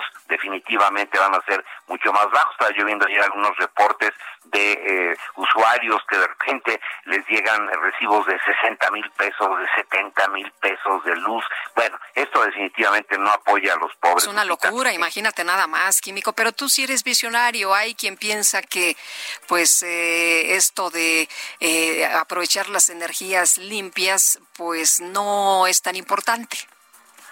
Claro, porque están anclados en el pasado, en visiones, en fetiches, en, en símbolos, ¿no? Del pasado, pero que pues ya no aplican. Qué bonito que tengamos un pasado glorioso, pero hay que tener un futuro todavía más glorioso, sobre todo para el apoyo de los más necesitados, Lupita. Totalmente de acuerdo contigo, Químico Guerra. Muchas gracias y que disfrutes tu fin de semana. Igualmente para ti, Lupita, todo lo mejor. Igual, muy buenos días, Químico Guerra. Y vámonos rapidito con Israel Lorenzana, que anda por allá en Avenida Circunvalación y San Pablo. ¿Qué pasa, Israel? Lupita, muchísimas gracias. Es un gusto saludarte esta mañana efectivamente estamos ubicados sobre Avenida Circunvalación al cruce con San Pablo, muy cerca de la zona del mercado de Sonora, del mercado de la Merced. Hay que recordar que esta es una zona comercial, motivo por el cual, bueno, pues ya las actividades comienzan y con ello también, por supuesto, un constante cruce de peatones y además los vehículos que vienen de Avenida del Trabajo con dirección hacia la Viga, pues ya van a encontrar algunos asentamientos en los cruces marcados con semáforo. No hay que abandonar esta importante arteria para nuestros amigos que van hacia la zona de Fray Servando con dirección hacia Viaducto, únicamente hay que salir con minutos de anticipación. A través de Avenida San Pablo con dirección hacia Izazaga, la circulación fluye a buena velocidad, únicamente mucho cuidado, esto en la zona de Pino Suárez y 20 de noviembre con dirección hacia el ex central Lázaro Cárdenas. Lupita, la información que te tengo. Gracias Israel, muy buenos días. Hasta luego. Hasta luego. Y nosotros tenemos que hacer una pausa, pero le quiero recordar que es viernes de lectura y nos puede enviar el libro que está leyendo para animarnos, ¿no? ¿Qué es lo que le gusta leer? ¿Qué está leyendo? ¿Qué nos sugiere? Y nuestro número de WhatsApp, por si nos quiere echar un WhatsApp, ahí el 5520 1096 47.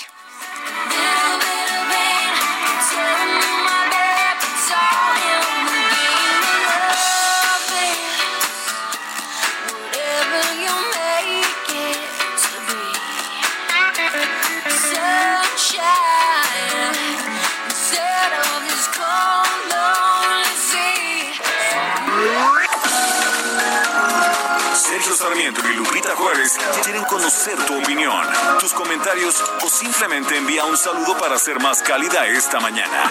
Envía tus mensajes al WhatsApp 5520 109647.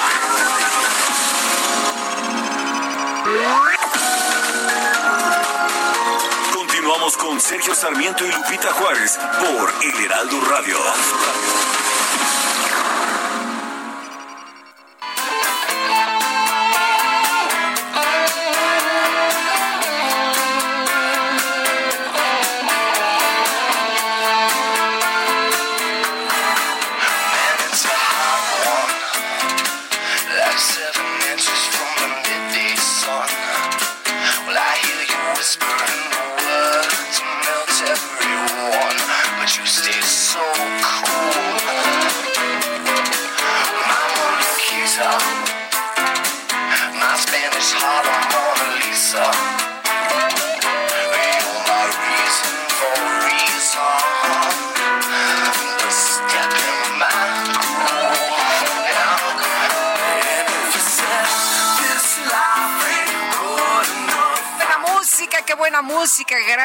Quique. Y esto se llama Smooth. Estamos escuchando a Santana, adelantándole el cumple. Un abrazote a Santana, ¿no? Está grandote, ¿no? Bueno, y está aquí con Rob Thomas.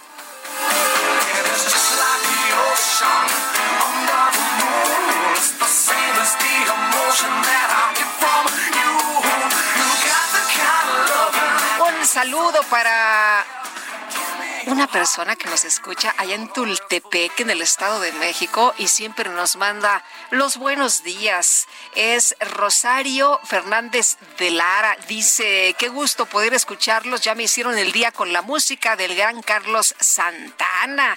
Y muy buen día también nos dice una persona desde, desde Texcoco. Lo malo puede ser que el presidente López Obrador es tan bueno y bondadoso que así como contrató al sobrino del Bester Gordillo, es capaz de pedir que perdonen a Lozoya y le den la libertad. Un fuerte abrazo. Bueno, también nos eh, escribe en Twitter, en mi cuenta de Twitter, Lupita Juárez H, Felipe Conde de Fifilandia, y nos dice, ¿Cuántos detenidos en México hay al día con problemas de salud más graves y no los llevan a un hospital, violando flagrantemente su derecho humano a la salud? Otra persona nos dice que lo llevarían al INSABI, a Emilio Lozoya, que nos dijeron primero que iba a ser trasladado al reclusorio norte y al final lo mandaron a un hospital. Eh, OMM dice, ¿por qué caen siempre en lo mismo? Deberían de inventar otras estrategias más creíbles. Estas acciones son distracciones para iniciar el proceso jurídico. 8 con 33. El pronóstico del tiempo. Sergio Sarmiento y Lupita Juárez. ¿Y cómo nos va a tratar el clima en las próximas horas? Livia González, feliz viernes, ¿cómo estás? ¿Qué tal, Lupita? Muy buen día igualmente. Pues mira, te comento que para este día eh, estamos esperando lluvias en la mayor parte del territorio nacional, a excepción de la península de Baja California. Y bueno, estas se presentarán las más fuertes. Estamos pronosticando puntuales muy fuertes en los estados de Durango, Sinaloa, Nayarit y Jalisco. Mientras que para el resto del territorio nacional, que serían zonas de Sonora, Chihuahua, Zacatecas, Colima, Michoacán, Veracruz, Oaxaca y Chiapas, además de la península de Yucatán, que se presenten lluvias fuertes. Esas lluvias van a ser originadas por el paso de la onda tropical número 17 eh, que está recorriendo el occidente mexicano, además de un canal de baja presión que se extiende desde el noroeste hasta el centro del país y otro en el sureste de México. También se están este, pronosticando lluvias para el centro del territorio nacional, aunque serán de menor intensidad. El día de hoy se están pronosticando lluvias con intervalos de chubascos, esto también para la región del Valle de México, que incluye la Ciudad de México. Eh, se pronostican que estas lluvias se presenten principalmente durante la tarde y noche. Eh, y te comento también que el día de hoy en la Ciudad de México se está pronosticando una temperatura máxima de 24 a 26 grados Celsius. Bueno, recordamos que estamos ya en época de lluvias, además de meses muy calurosos, independientemente de que estas lluvias se presenten ya por la tarde y noche, durante el día eh, sí se, se está esperando un ambiente muy caluroso esto será también principalmente en las zonas del noroeste del país. Y bueno, Lupita, finalmente te comento que este pronóstico de lluvia se mantiene para el fin de semana. Eh, les repito nuevamente, en gran parte del territorio nacional. Muy bien, entonces tomamos nota y bueno, es la temporada, ¿verdad? Julio, agosto, ¿qué será por hasta septiembre? El mes más alto con el pico de lluvias es en septiembre justamente, pero oficialmente termina hasta noviembre. Todavía en septiembre y octubre eh, son días lluviosos también. Muy bien. Livia, muchas gracias. Para servirles que tengan buen día. Igual para ti, muy buenos días, Livia González, meteoróloga del Servicio Meteorológico Nacional de la Conagua. Oiga, las donaciones que harán servidores públicos de su salario, ahí es donde escuchamos el disquito este que se raya y así como, ¿no? Sí, porque ¿qué cree? Servidores públicos tendrán que desembolsar parte de sus recursos, pero serán donaciones, ¿eh? no crea usted que los van a obligar, no, son donaciones.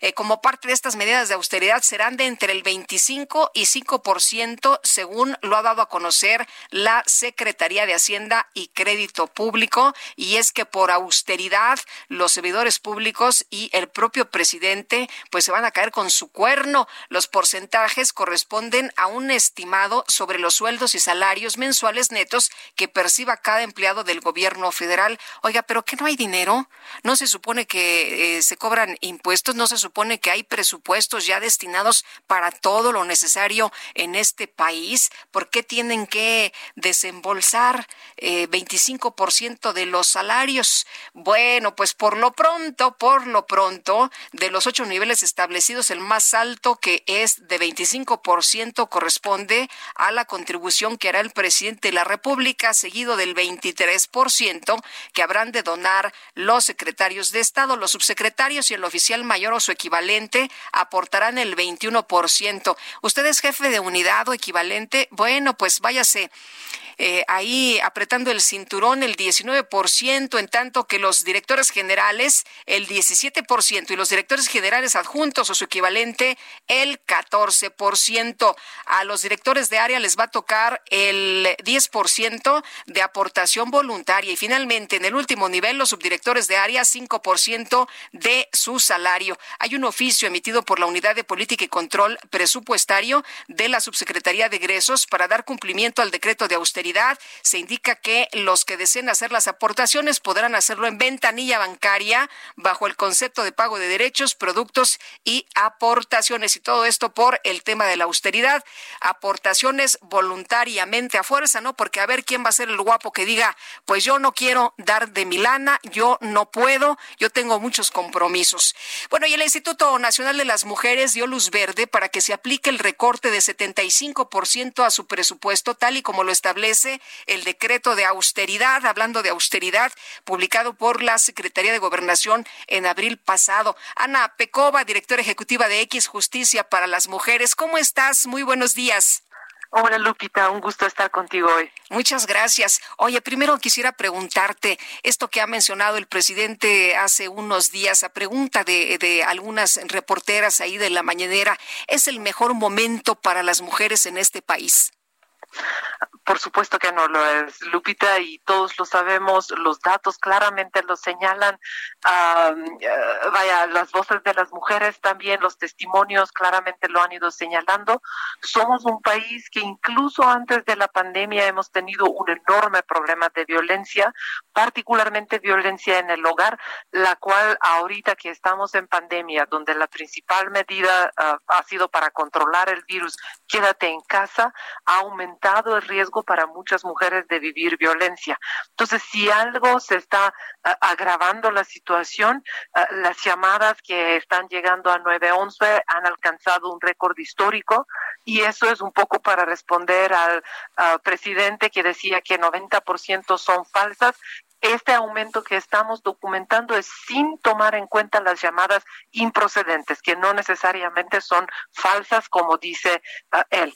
Uh, en el mismo tiempo, también en el mes de marzo, que fue el arranque de, de la epidemia, también documentamos un um, aumento en las carpetas por investigación uh, por violencia familiar. Entonces, todos los datos nos indican que hay un aumento en la violencia, pero del otro lado tenemos, uh, enfrentamos cada día más recortes e instituciones más debilitadas. Ahora, sobre este tema de los recortes por la austeridad, eh, ¿cómo ves esto? ¿Realmente afecta el que haya recortes para algunas instituciones que apoyan a las mujeres? Por, su, por supuesto que afecta a Lupita y creo que el efecto, el efecto es brutal y es brutal más sobre las mujeres que uh, justo en estos momentos están siendo víctimas de violencia. Um, vaya, los recortes han sido muchos uh, y no empezaron ahora. Uh, desde el inicio del año, perdón, desde el inicio de esta administración enfrentamos algunos recortes como recortes a las guarderías, a las escuelas de tiempo completo, los refugios, cuánta batalla se tuvo que dar un servicio tan básico como los refugios para que obtengan el dinero que necesitan para ah, operar. Y ahora se han estado sumando ah, muchos otros recortes. Ah, el último que tuvimos fue de los recursos para operar las alertas en los estados parece que hubo una comunicación por parte de Segop que esto se va a restablecer. Sin embargo, quiero ser muy clara, Lupita, así es muy difícil para cualquier política, cualquier programa operar. Por goteo, en un contexto de inseguridad, de incertidumbre, de no saber con cuánto vas a contar, la misma situación eh, capaz aún más crítica es de los CAMIS, los centros de atención a mujeres indígenas, que muchos ante la falta de recursos han tenido que ah, poner llave a la puerta. Ya prácticamente no hay nada para las mujeres indígenas ah, que están viviendo violencia o necesitan acceso a algún otro tipo de servicios. ¿no? Algo se ha liberado, entiendo, pero son apenas 20%. Y ahora tenemos lo último de InMujeres. Sí. Ah, vaya, es brutal. Es un 75% es enorme recorte. Eh, creo que esto se va a sentir eh, por el INMujeres a nivel federal, pero también es un recorte para todos los institutos en los estados, eh, que es donde está la situación más crítica. y es algo que lo han señalado las, las diputadas que forman parte del Comité de Igualdad de Género. Es contrario al artículo 58 de la ley de presupuesto que prohíbe que se reasignen fondos destinados a promover ver la igualdad sustantiva, ah, pero además ah, habla de, en mi opinión, Lupita habla de una cuestión de prioridades. Uh, porque o sea las mujeres no somos prioridad en este gobierno los problemas de las mujeres no son prioridad en esta administración hasta ahora no hemos visto ningún recorte a los programas, los proyectos que son prioritarios para el presidente. Sin embargo, es constante y, cada semana, cada mes oímos de un recorte adicional ah, a una infraestructura ya débil que ya necesitaba más para promover la, la igualdad, ¿no? Entonces, para mí el mensaje que queda es estamos enriqueciendo el ejército, siguen proyectos como Dos Bocas, como el aeropuerto de Santa Lucía, como el tren Maya, ¿no? Que han sido ah, altamente cuestionados, ¿no? Ah, y no tenemos ah, dinero para operar los servicios que necesitan las mujeres víctimas de violencia. Entonces, claramente es un problema de prioridades. Eh, Ana, quiero preguntarte, y seguramente tú también lo viste en esta discusión en redes sociales, algunos tweets que decían que para qué queremos tanto dinero si hay más agresiones en contra de las mujeres, es decir, el dinero no ayuda a bajar la agresión, el dinero no ayuda a promover eh, mejoras para las mujeres en la vida cotidiana el dinero en sí mismo, ah, por supuesto que no está suficiente. También tenemos que asegurarnos que este dinero se utilice para lo que está destinado, que dé el resultado, que se utilice para acciones que dan resultado. Ahora, una cosa que yo te puedo decir, e, eso ha surgido mucho en torno a la discusión sobre las alertas, ¿no? ¿Para qué queremos dinero si ninguna alerta ha alcanzado su objetivo? Ninguna alerta le hemos dado de baja.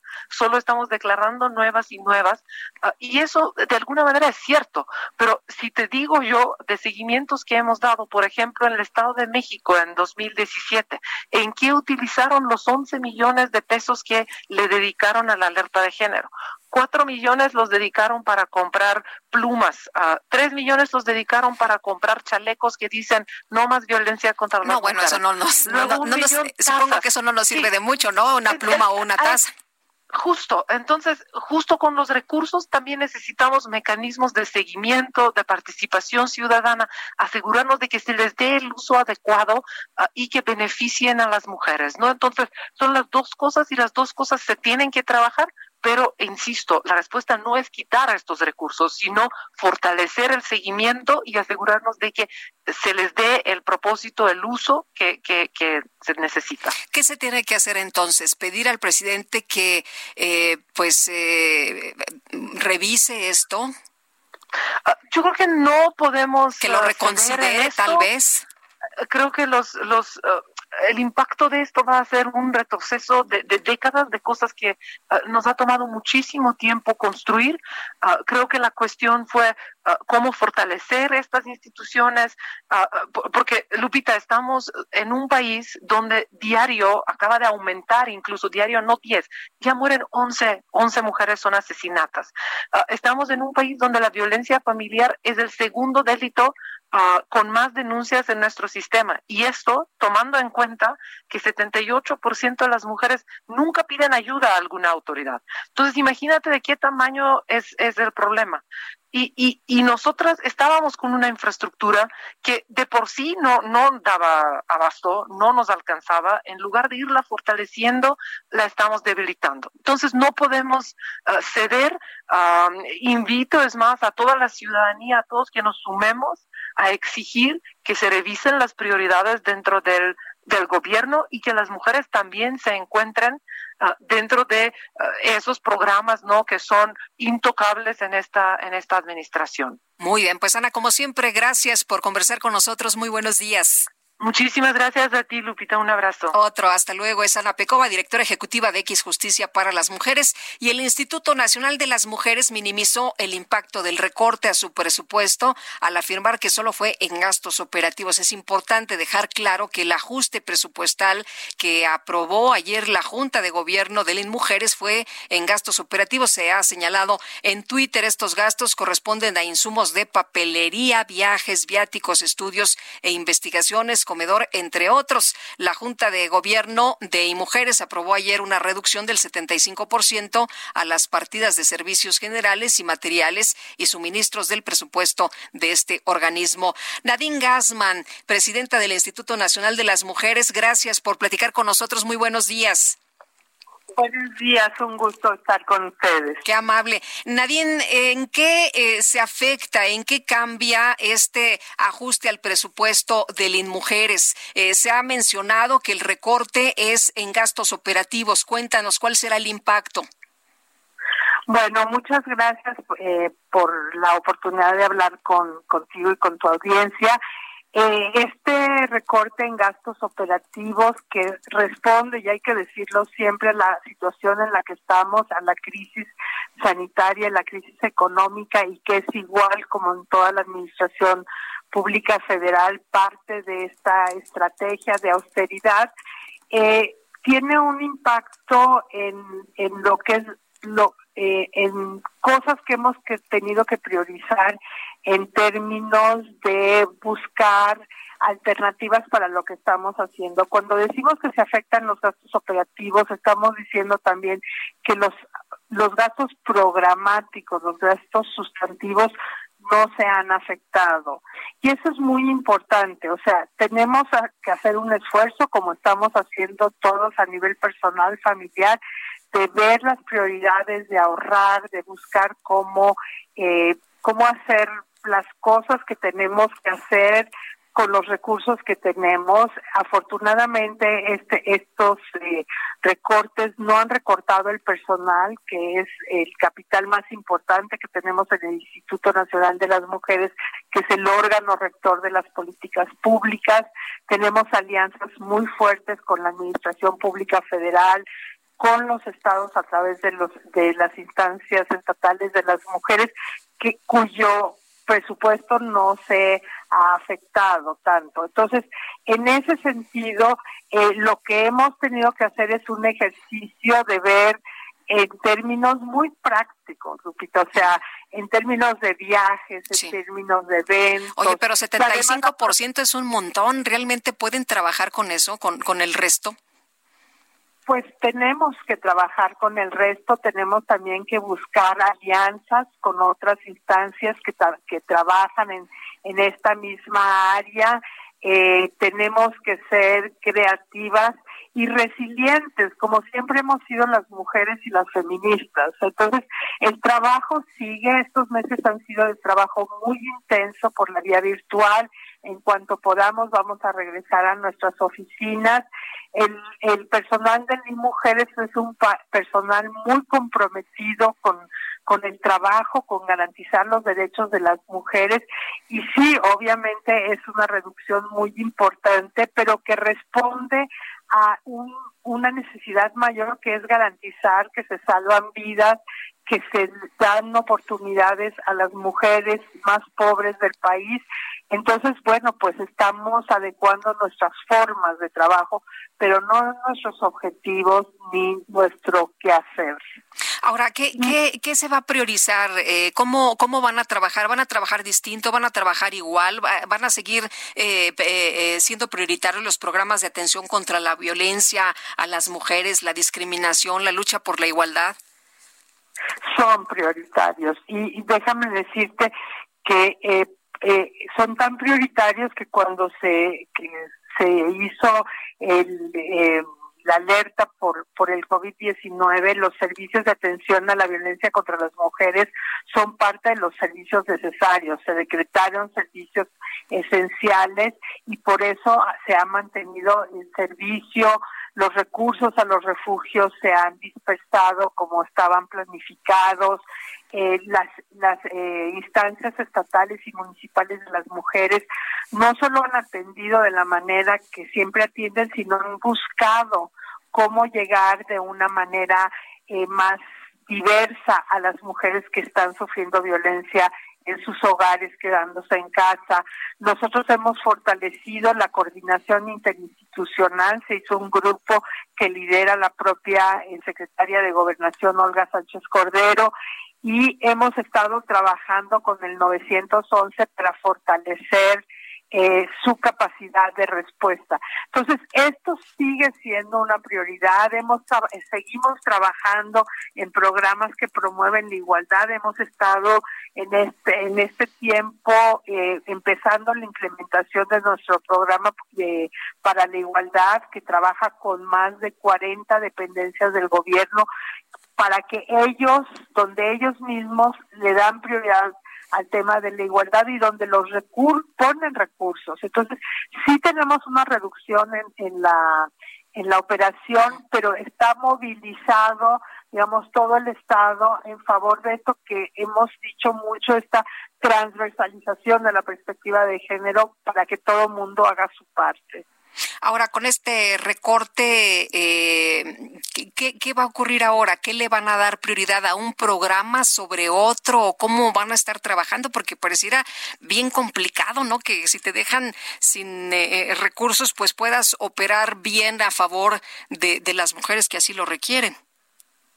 Mira, eh, nosotros no, no, no hemos, no vamos a dejar de hacer lo que tenemos que hacer. Por un lado, estamos trabajando con las dependencias de gobierno, estamos trabajando con la Administración Pública Federal para incorporar esta perspectiva. Hemos estado trabajando con las dependencias durante la crisis para que esta respuesta en términos de programas prioritarios que atiende a una mayoría de mujeres todos, y que estos créditos también vean y hagan esfuerzos especiales para llegar a las mujeres con mayor vulnerabilidad. Es la primera vez en la historia que se da un crédito a las trabajadoras del hogar, por ejemplo, eh, los créditos para las para las emprendedoras.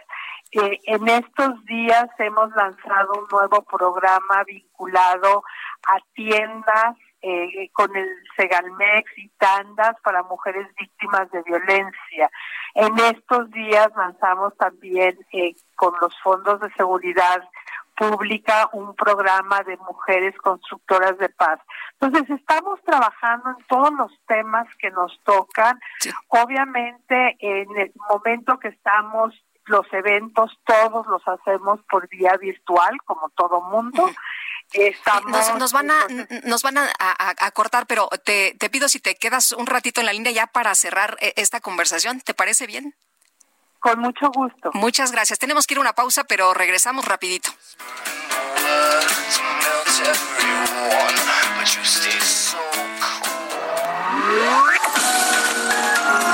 Sergio Sarmiento y Lupita Juárez quieren conocer tu opinión, tus comentarios o simplemente envía un saludo para ser más cálida esta mañana. Envía tus mensajes al WhatsApp 5520 109647.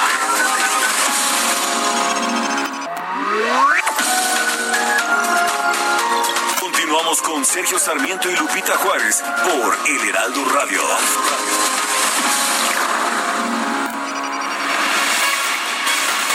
Estamos de regreso. Le aprecio mucho a la doctora Nadine Gassman, presidenta del Instituto Nacional de las Mujeres, que continúe platicando con nosotros esta mañana. Una disculpa, doctora, muchas gracias por seguir aquí. Nos estaba hablando de los distintos programas que continúan operando para las mujeres trabajadoras domésticas, entre otros.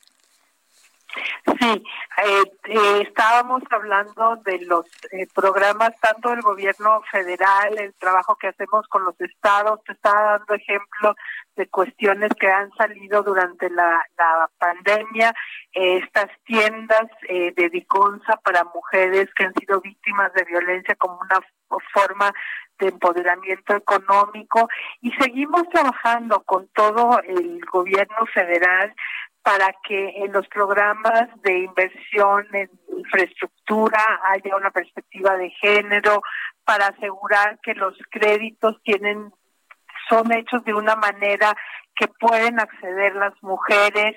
Entonces, estamos trabajando en el tema de la prevención del embarazo adolescente y la eliminación del embarazo infantil. Eh, hemos estado hablando mucho también y, trabajando en cómo regresar, el regreso a esta nueva normalidad que nosotros decimos que tiene que ser más justa, más solidaria, más feminista. Reconoce que el trabajo de cuidados en esta pandemia se ha, ha aumentado y ha aumentado la carga de trabajo para las mujeres. O sea, estamos trabajando en programas que van desde el trabajo de formación de redes para eh, que las mujeres sean parte de la reconstrucción del tejido social hasta las políticas públicas y cómo crear espacios y acciones afirmativas en el en el Tratado de Libre Comercio eh, eh, que se acaba de, firmar. Entonces es es una tenemos como rectoras de la política pública en igualdad tenemos un impacto muy grande en términos de todas las políticas públicas y ese en eso estamos empeñadas.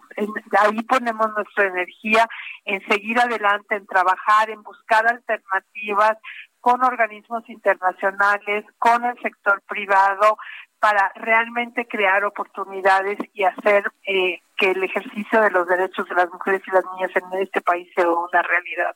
Pues doctora, le aprecio mucho que haya platicado con nosotros esta mañana. Si usted nos permite platicar de cuando en cuando para pues eh, revisar cómo van las cosas, si le parece bien.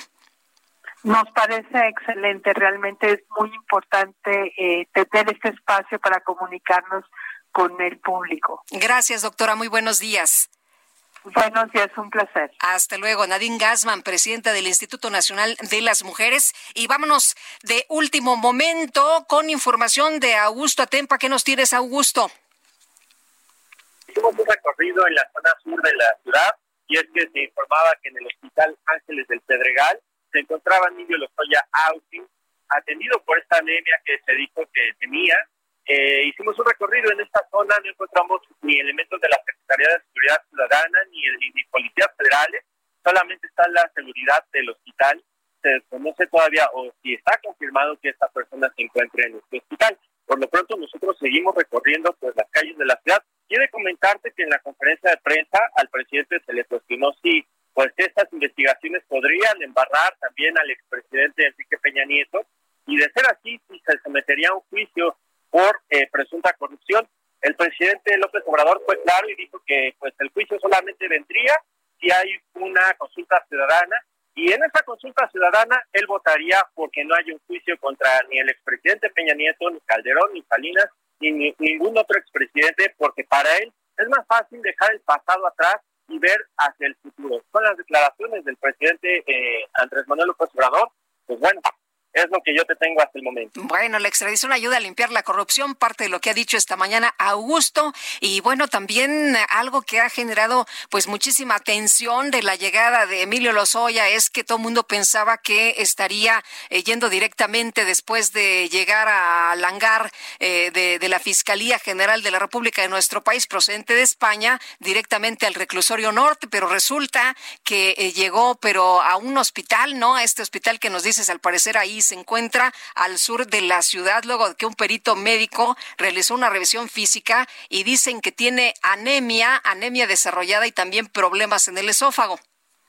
Así es, y al parecer todo fue un montaje de la Fiscalía General de la República, un montaje para jalar la marca de los medios, es decir, que no siguieran la camioneta donde se encontraba Emilio Lozoya, sino que siguieran otros vehículos que llegaron al reclusorio norte, pero se desconoce si en ese vehículo iba Emilio Lozoya. Lo que sí se sabe es que fue trasladado directamente hacia unos. Bueno, la verdad es que nunca se le vio muy bien a esta persona que supuestamente era Emilio Lozoya, ¿no? En la camioneta blanca que todo el mundo, todos los reporteros estaban ahí listos para seguir. Eh, esta persona traía un chaleco gris, ropa oscura, ropa negra, una gorra también en color negro y este, eh, pues, eh, cubrebocas en color negro y siempre sostuvo la cabeza agachada. Así es, es digamos que la forma en que se pudo evitar que se confirmara o se negara que era Emilio Lozoya, hasta el momento seguimos preguntándonos dónde está Emilio Lozoya. Lo que sabemos es que está en México. Bueno, muy bien. Pues muchas gracias por este reporte, Augusto. Muy buenos días. Muy buen día. Hasta luego. Le tengo este resumen. Nos vamos directo al resumen de lo más importante. Ya son las nueve de la mañana con seis minutos. En su conferencia de prensa desde el estado de Colima, el presidente López Obrador aseguró que la extradición del exdirector de Pemex, Emilio Lozoya, es muy importante para seguir atacando la corrupción que imperaba en el país. Esta extradición es algo muy importante para seguir limpiando de corrupción el país, para que no haya repetición de estos eh, hechos vergonzosos. Hasta hace poco México se caracterizaba por ser un país dominado por la corrupción política. Precisamente en uno de los eh, asuntos que se van a ventilar ahora que inicie este juicio del el señor Lozoya está relacionado con el caso de Odebrecht.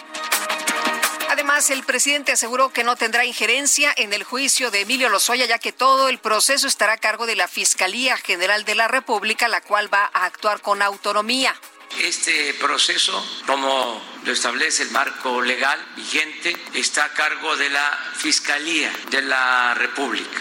Ya no es como antes que la Procuraduría de Justicia dependía del presidente Ahora se trata de un organismo autónomo, desde luego eh, que forma parte del Estado mexicano y le tenemos eh, respeto a esa autonomía y al mismo tiempo reconocimiento al fiscal general Alejandro Hertz Manero. Esta mañana se dio a conocer que la Secretaría de la Función Pública investiga posibles inconsistencias en el patrimonio del exsecretario de Gobernación, Miguel Ángel Osorio Chong, y de su esposa, por lo que ambos ya habrían presentado demandas de amparo para impugnar las conclusiones de la investigación. El próximo 20 de julio, el Servicio de Administración Tributaria pondrá a remate una casa registrada a nombre del exgobernador de Veracruz, Javier Duarte, en el puerto de Veracruz, valuada en 5.4 millones de pesos para cubrir 22 créditos fiscales. Lleva, llévame en tu bicicleta. Óyeme,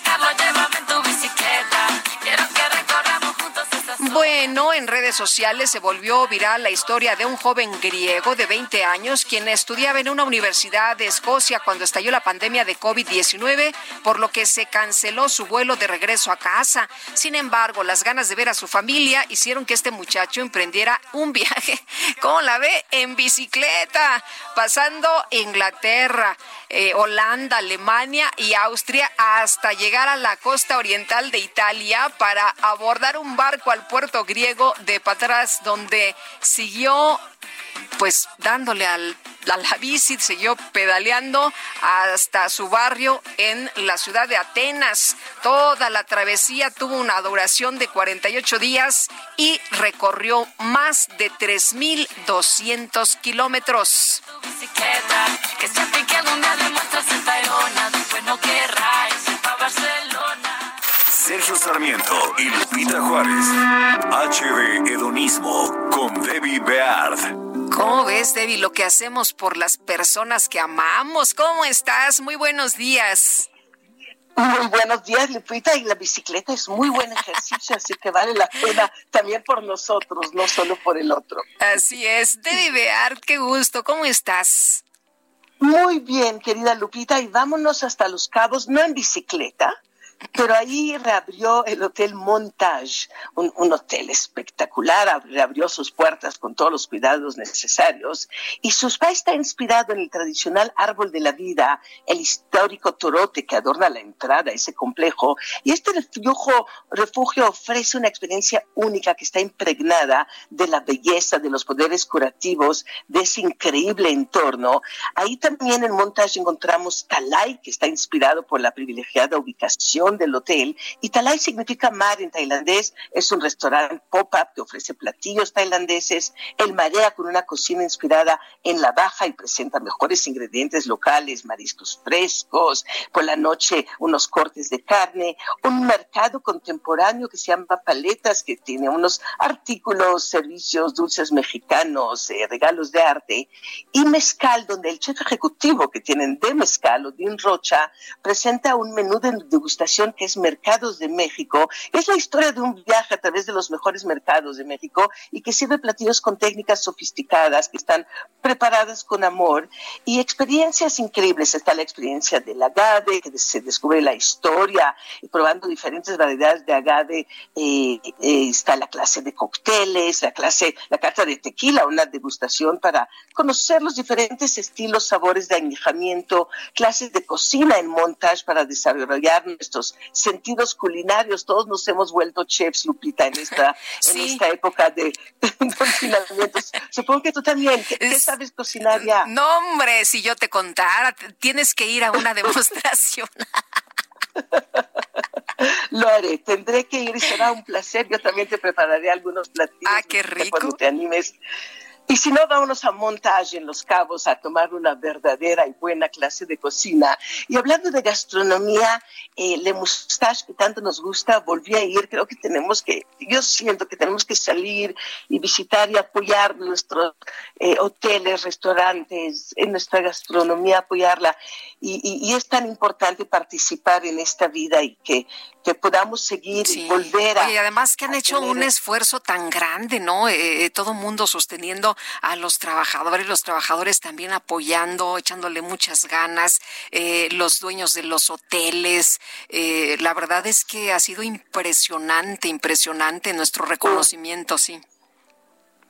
Así es, Lupita, un esfuerzo enorme pagando a los empleados, apoyándolas y comprando todo lo necesario justamente para tener los cuidados que, que son obligatorios y que se necesitan. Y en la mustache además eh, rehicieron en muchas partes del de, lugar las paredes blancas, el espacio hermoso como siempre con una, una identidad un poquito más renovada. Y esta mansión es que, que conserva la elegancia del pasado, ese clasicismo siempre está ahí y está intacto en ese paso del tiempo.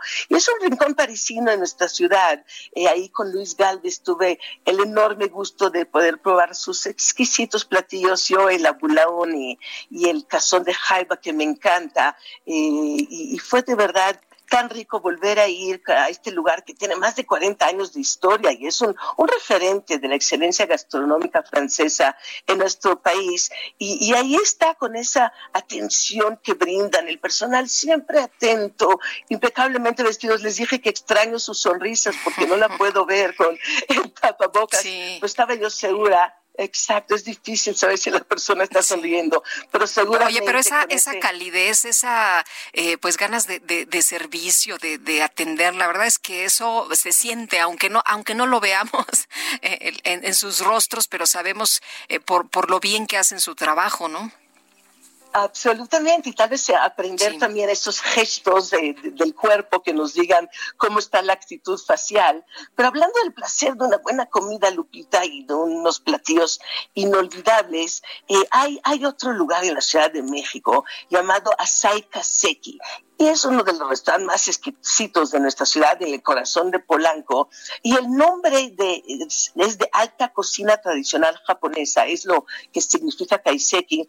Y esta joya culinaria nos introduce a lo que es la verdadera comida japonesa y nos vuelve parte de una experiencia culinaria única. Ahí vas dejando eh, eh, el cuerpo atrás, tomas un viaje por los sentidos y estos orígenes de kaiseki que datan de hace varios siglos, siglos y consistían en comida que acompañaban la ceremonia del té, después se evolucionó y se elaboró mucho más y hoy en día es sinónimo de alta gastronomía japonesa.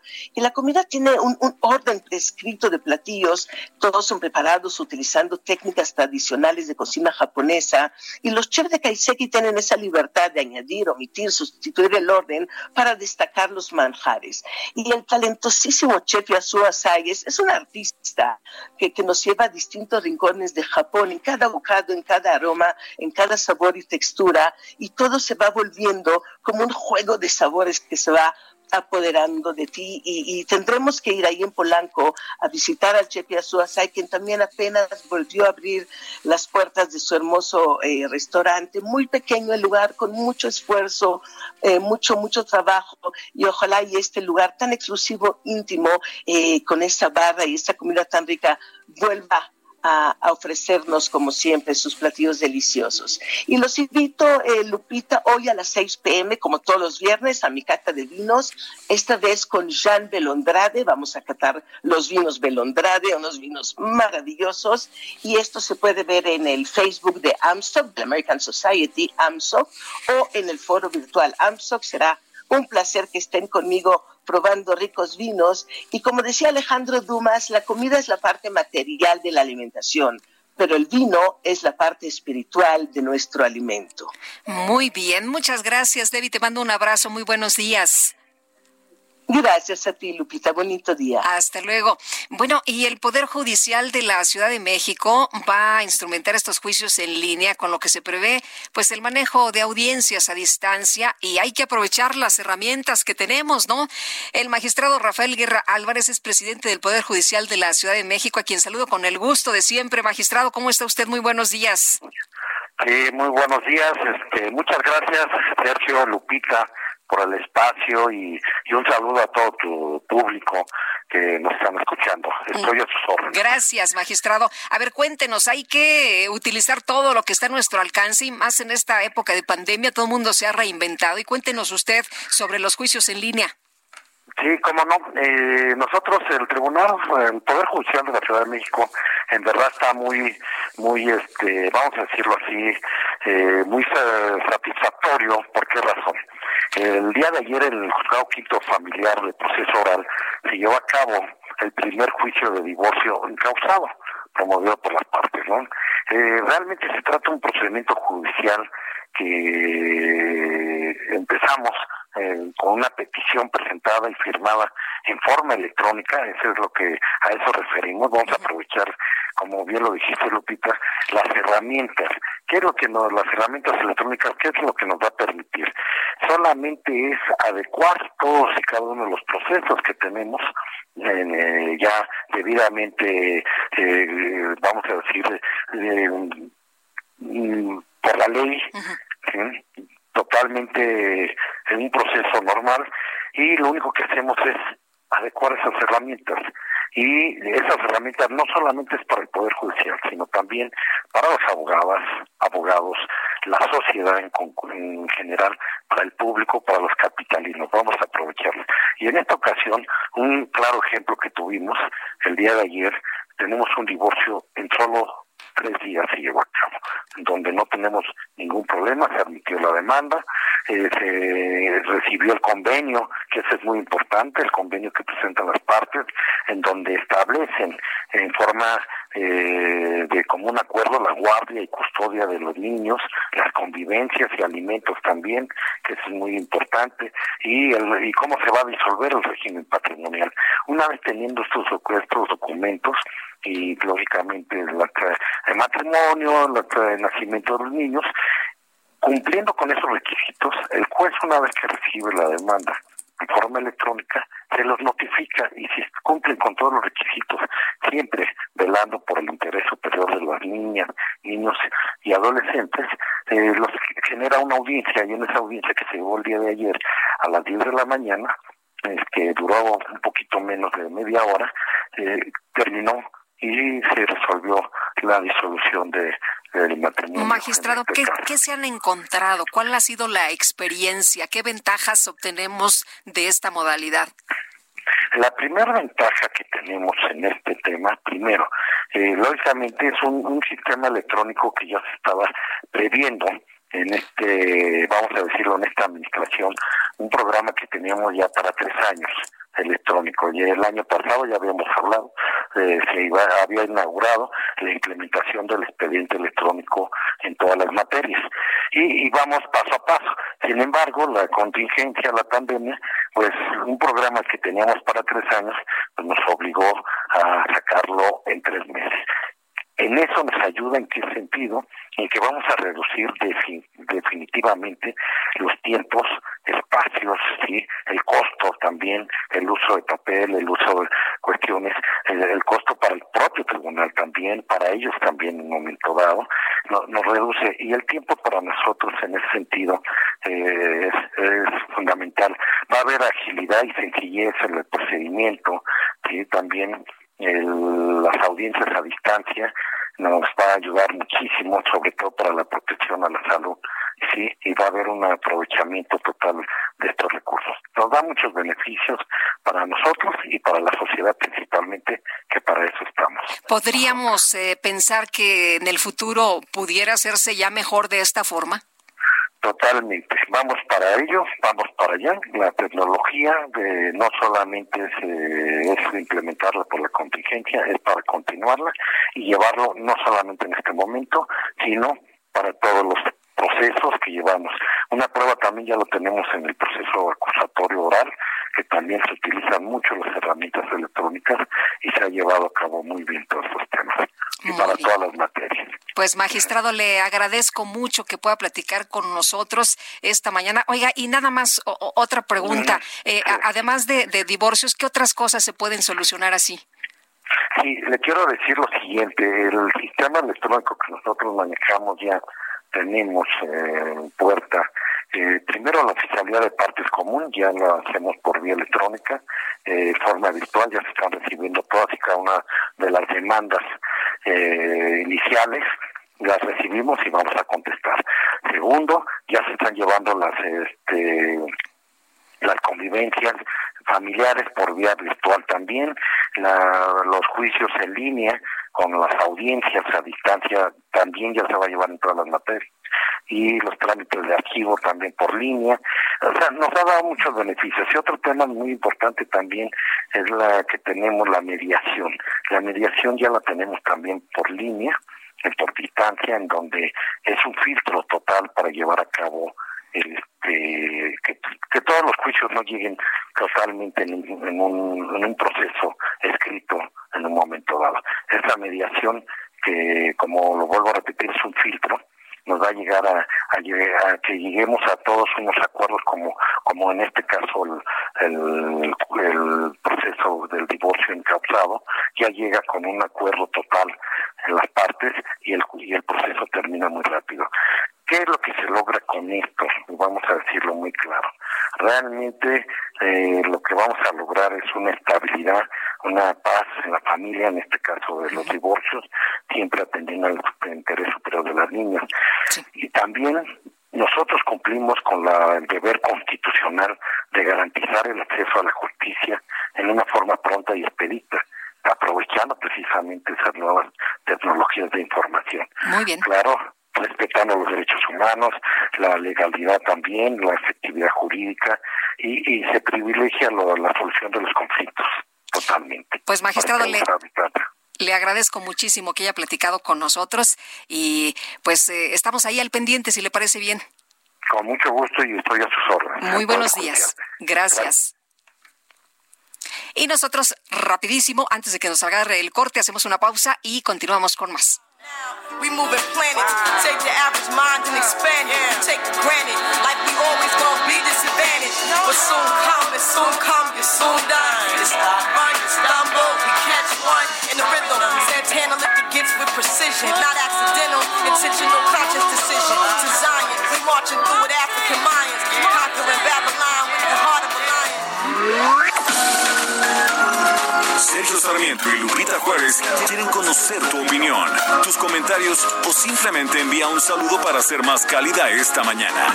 Envía tus mensajes al WhatsApp 5520 109647.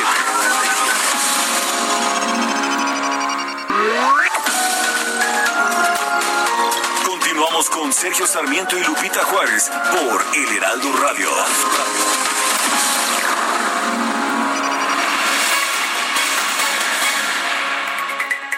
Estamos de regreso con la información. Ya son las nueve de la mañana con 30 minutos. Qué bueno que sigue con nosotros aquí en el Heraldo Radio. Y bueno, seguimos con información importante. Le decía a usted que este viernes ha estado muy completo, muy redondo en información. Y el Comité eh, Técnico de Evaluación del INE presentó a la Junta de Coordinación Política de la Cámara de Diputados las cuatro quintetas de aspirantes finalistas a consejeros del Instituto Nacional Electoral. ¿Pero qué cree? Pues hubo ahí una situación el académico John Ackerman, integrante del Comité Técnico de Evaluación, aseguró que el proceso de selección estuvo sesgado, ya que se impuso una visión particular sobre perfiles idóneos. De hecho, estaba leyendo algunos mensajes en Twitter, el de Martí Batres de Morena, por ejemplo, y decía, al parecer, el Comité Técnico, con excepción, claro, de John Ackerman, se dobla ante la presión para mantener el control del PRIAN sobre el INE México. Bueno, pues vamos a platicar del tema, si les parece bien, y le agradezco como siempre al doctor José Roldán Chopa, él es integrante del Comité Técnico de Evaluación de las y los mejores candidatos al Consejo General del INE, que eh, platique con nosotros esta mañana. ¿Cómo estás, doctor? Muy buenos días, qué gusto saludarte. ¿Qué tal? ¿Cómo está? Qué gusto saludarle igualmente a sus órdenes. Pues doctor, el eh, Comité Técnico de Evaluación sacó una carta, publicó una carta precisamente después de lo que ocurrió el día de ayer. ¿Hubo sesgos en la elección de estas quintetas? Por supuesto que no, no, no hubo sesgos, hubo decisiones y por supuesto Aquí lo hay que destacar, y eso es una cuestión muy importante, que la inmensa mayoría de las 10 eh, mujeres y 10 hombres fue eh, con el acuerdo de todos los integrantes, incluyendo el doctor Ackerman. En el caso de la lista de hombres, nueve de ellos fueron acordados por consenso. En uno de ellos hubo, por supuesto, desacuerdo y finalmente fue una votación la que determinó quién ocuparía el décimo sitio. Y en el caso de las mujeres igual, ocho de ellas eh, fueron em, acordadas por consenso. En dos de los eh, lugares restantes hubo también una discusión y se aplicó sencillamente la misma regla que en el caso de hombres, que fue bueno, si hemos pasado ya un tiempo discutiendo, si cada quien tiene su posición, la manera de resolver esto, porque teníamos finalmente que llegar a una decisión, es sometamos la votación como en cualquier proceso decisorio. Y mediante la votación se designaron de entre distintas propuestas a las dos lugares restantes. Entonces, cuando todos estamos de acuerdo en que en un caso nueve si en un caso ocho sean las personas que ocupan esos lugares, me parece que no hay sesgos. Eh, entonces creo que simplemente los hechos hablan por sí mismos. En el segundo caso, bueno, eh, esto es cuando no hay acuerdo, si no hay diferencias y que decida por mayoría, bueno, finalmente cada quien en su conciencia, en sus apreciaciones, toma eh, su posición emite un voto y bueno, si el que quede en minoría eh, pues no, no pudo convencer, no eh, tuvo eh, el, el apoyo de la mayoría, bueno, pues así se toman las decisiones y no por eso puede decirse que hay un sesgo. Que hay una decisión mayoritaria, sí la hay, y que hay valoraciones, y en este caso hay buenas razones por cada uno de los integrantes, que no necesariamente son las mismas, tampoco nos lleva a la conclusión de que hay un sesgo. Hay una decisión mayoritaria como en muchos ámbitos de la vida social. Eso, esos son los hechos y eso es lo que le podría decir. Doctor, eh, ¿hubo presiones? ¿Hubo presiones como también se ha mencionado? Mire, yo creo que una de las virtudes de este proceso, y creo que ahí está su valor, y me parece que es muy importante que destaquemos esto, es que los eh, todos los partidos de la Junta de Coordinación Política, los coordinadores parlamentarios, fueron extraordinariamente respetuosos de la autonomía de eh, la eh, de cada uno de los integrantes eh, por lo que me han comentado los compañeros y yo puedo decirlo y lo digo con la mayor convicción jamás recibí una llamada un mensaje algo de cualquier partido político de cualquier coordinador parlamentario de cualquier militante y por tanto en lo personal y ese es el, el, sentir de, de mis colegas no eh, no sentimos presiones y por tanto no hubo presiones de, de ningún tipo. Es ese es el hecho. Eh, y yo creo que eh, que haya desacuerdo y que alguien que perdió una votación diga que es que quienes estuvieron en la posición mayoritaria recibieron procesos, recibieron en el proceso alguna eh, presión, me parece que, que, que no que no es justa esa, esa afirmación. Y, y aquí tiene que ver con una cuestión que creo que concierne a cómo quienes integramos el comité asumimos una responsabilidad y creo que ahí hay un deber de honrar esa responsabilidad. Es decir, cada palabra que decimos, cada expresión, tiene consecuencias que afectan a un proceso que me parece que es muy, muy valioso. Cómo constituimos em, instituciones confiables, creíbles, neutras, y el INE, por supuesto, tiene esa gran función. Y por otra parte, cómo afectamos no solamente a las personas que quedaron, sino también a las personas que por alguna razón y por supuesto es muy lamentable que este pues, sea un proceso en el que finalmente tienen que elegirse a solo algunas de entre un universo más amplio, pues creo que también lastima eh, las condiciones en las cuales eh, se inicia el proceso porque tiende a generar prejuicios o aquellas que no estuvieron y por tanto ven lastimadas sus expectativas. Creo que hay una responsabilidad que tenemos que honrar y yo me abstendría en eso de expresar algún juicio respecto personal, personal, que afecte a alguna persona en lo particular, que haya quedado o que no haya quedado, porque tengo que cuidar esa parte y es algo que ya no me corresponde y estaría eh, interviniendo indebidamente en, un, en una etapa de un proceso que está ya a cargo de otras personas. Nosotros cumplimos nuestra responsabilidad, cumplimos con entregar un documento Está, por otra parte, disponible las entrevistas ya en el sitio de la Cámara de Diputados, que es la información y el insumo que tuvimos para valorar esta última etapa. Todos pueden ver el desempeño de, de los eh, eh, aspirantes. Pueden hacerse sus propios juicios, nosotros como nosotros no los hicimos, y a partir de ahí eh, decidimos. Y por supuesto, ahí están los datos. Sobre esa información objetiva, verificable y por tanto de la cual se deriva información, hicimos nuestros juicios y ese es el resultado que presentamos y por supuesto yo reitero que para, en mi opinión, ahí están los mejores perfiles, lo que no significa que no sean valiosos todos los demás, por supuesto, todos son valiosos, pero finalmente en un proceso de, elección uno tiene que orientarse por por alguien, ¿no? No, no, no, no, no es posible incluir a todo el mundo. Claro, tiene que haber una selección. Doctor, agradezco mucho que haya platicado con nosotros esta mañana. Muy buenos días. Muchísimas gracias a, usted y, encantado de, de, tener esta posibilidad. Muy amable.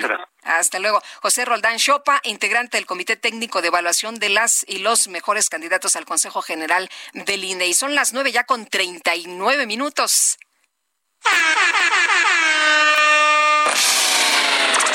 La micro deportiva.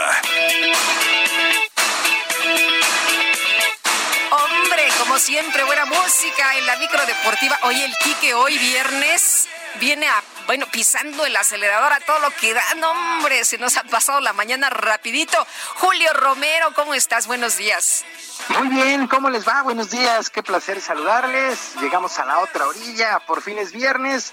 Estuvo bajo la lupa el cacharpo DJ del cuadrante Quique y entonces enderezó el camino en el último, en el último día cuando le soltamos las llaves de la micro enderezó el camino con Inexcess. Bueno, vámonos rapidísimo a la información deportiva. El Real Madrid llegó segundo en la tabla después del receso por la pandemia a dos puntos del Barcelona. Pero los catalanes regresaron inciertos y los merengues efectivos y perfectos y sacaron a final de cuentas siete puntos de diferencia a falta de tres unidades por disputar. Zinedine Zidane, técnico del Real Madrid, pues ha logrado el título con este conjunto de el Real Madrid. El día de ayer vencieron dos goles por uno al Villarreal con doblete del francés Karim Benzema y lograron su título 34 en su rica historia. Zidane, director técnico, se dijo muy contento por el logro, lo ha disfrutado al máximo a pesar de las críticas y da todo el crédito a sus jugadores.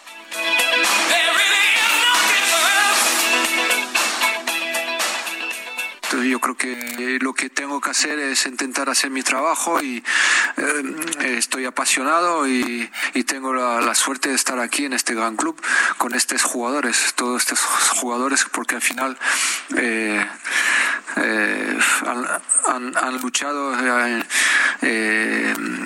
y, conseguimos de, verdad una cosa muy, muy, muy bonita después del confinamiento, después de, son 10 victorias en 10 partidos. bueno, es enorme, es enorme. Bueno, y en contraparte, el equipo que se desmoronó tras el regreso, pues fue el Barcelona. Y el día de ayer perdieron dos por uno sorpresivamente ante el Osasuna. Lionel Messi está que no lo calienta ni el sol y ya pide cambios drásticos en este equipo catalán. Suponemos que empezarán por el director técnico Quique Setién. Mientras tanto, en la parte baja de la tabla, otra sorpresa. El Leganés derrotó 2 por 0 al Athletic de Bilbao. Y el técnico del Leganés, el mexicano Javier Aguirre y el resto del equipo se juegan la permanencia el fin de semana, nada más y nada menos contra el campeón, contra el Real Madrid.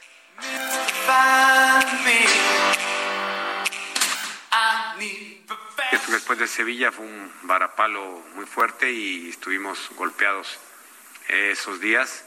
Y a partir de ahí nos reseteamos, si se me permite la expresión, nos reorganizamos y hemos conseguido buenos resultados. Somos un equipo que nos cuesta un mundo hacer un gol, pero, pero bueno, si, si estamos aprovechando las oportunidades, pues hasta el final las, las agotaremos.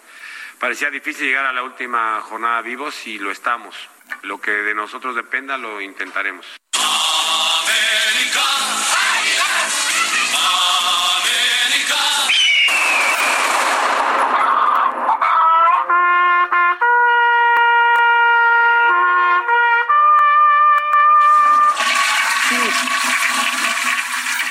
Efectivamente, así se despidió el equipo de las Águilas del América el día de ayer de la Copa por México, este torneo de pretemporada.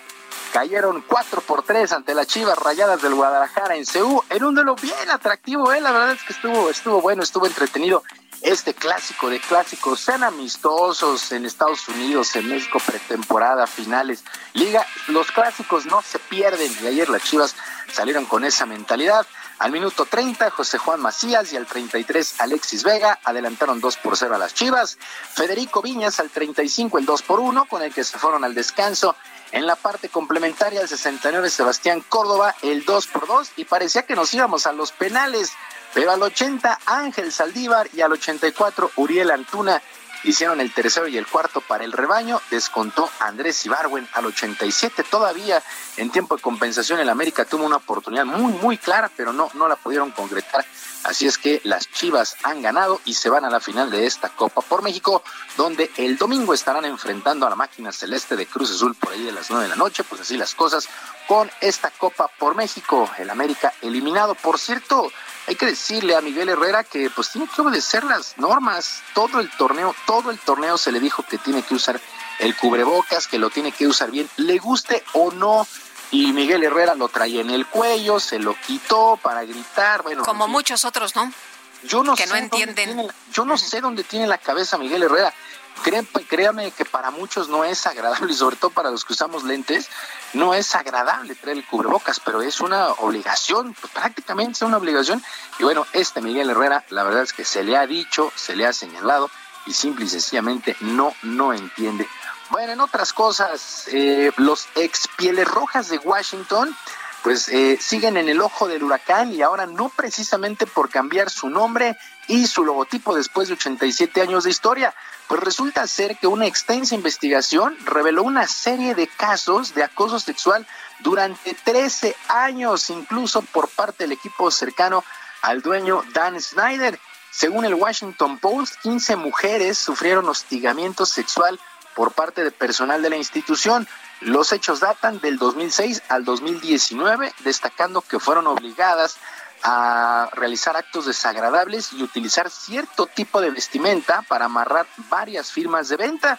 Pues ahora se espera la respuesta del equipo y de la propia NFL. Recordemos que los Rojas de Washington pues entraron ahí en la, en la discusión porque pues ya tuvieron que cambiar su nombre, o más bien quisieron cambiar su nombre ante las presiones y las protestas raciales allá en los Estados Unidos. Y ya para despedirnos, el expresidente Felipe Calderón se unió a la campaña de Keep Checo allá en Twitter para que el piloto tapatito se mantenga en la Fórmula 1 con el equipo Racing Point, tras los rumores de que el alemán Sebastián Vettel será el conductor de este equipo para el próximo año. En su cuenta, el exmandatario utilizó el hashtag de apoyo, el Checo, destacando que podría ser la última oportunidad del tapatío de ganar un gran premio. Pues Calderón es aficionado a la Fórmula 1, pues ya que no ha faltado a ningún gran premio en el circuito de los hermanos Rodríguez desde su regreso en el 2015. Sí, por supuesto, nadie, nadie quiere que se vaya Checo Pérez de la Fórmula 1. Lupita, Sergio, amigos del auditorio, la información deportiva, que es un extraordinario viernes, un mejor fin de semana y por supuesto, abrazo a la distancia. Gracias, Julio, igualmente, muy buenos días. Buenos días. Y ya son las nueve con cuarenta y seis minutos. Tengo este resumen de lo más importante esta mañana desde el estado de Colima. El presidente López Obrador informó que al mediodía comenzarán las diligencias del caso en contra del exdirector de Pemex, Emilio Lozoya, en las cuales estará presente el titular de la unidad de inteligencia financiera de la UIF, Santiago Nieto. Y por otro lado, el primer mandatario reiteró que solo se emprenderían procesos judiciales en contra de expresidentes de la República si los ciudadanos lo deciden a través de una consulta. Aclaró que él votaría en contra. La Oficina de Naciones Unidas para la Coordinación de Asuntos Humanitarios llamó a la comunidad internacional a recaudar 10.300 millones de dólares para financiar distintos programas de ayuda alimentaria y sanitaria a fin de mitigar las afecciones o las afectaciones aprobadas por la pandemia de COVID. El primer ministro de Reino Unido, Boris Johnson, aseguró que espera que su país pueda volver a la normalidad antes de Navidad mediante la eliminación gradual de las restricciones sanitarias impuestas por la emergencia sanitaria.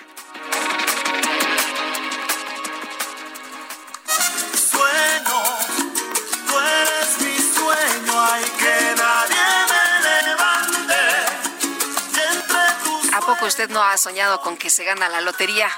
y el número con el que se la gana. Bueno, pues en Australia medios locales reportaron que la semana pasada una mujer ganó un premio de la lotería en circunstancias poco comunes, a pesar de que la suma del premio fue solo de 500 dolaritos. La noticia se hizo viral ya que la mujer confesó haber elegido la secuencia ganadora porque hace 15 años tuvo un sueño en el que vio aparecer diferentes números y desde entonces los ha utilizado, que cree, pues para apostar, lo cual ha llevado a ganar pequeñas sumas de dinero en muchos, en muchos sorteos, de a poquito, pero harto.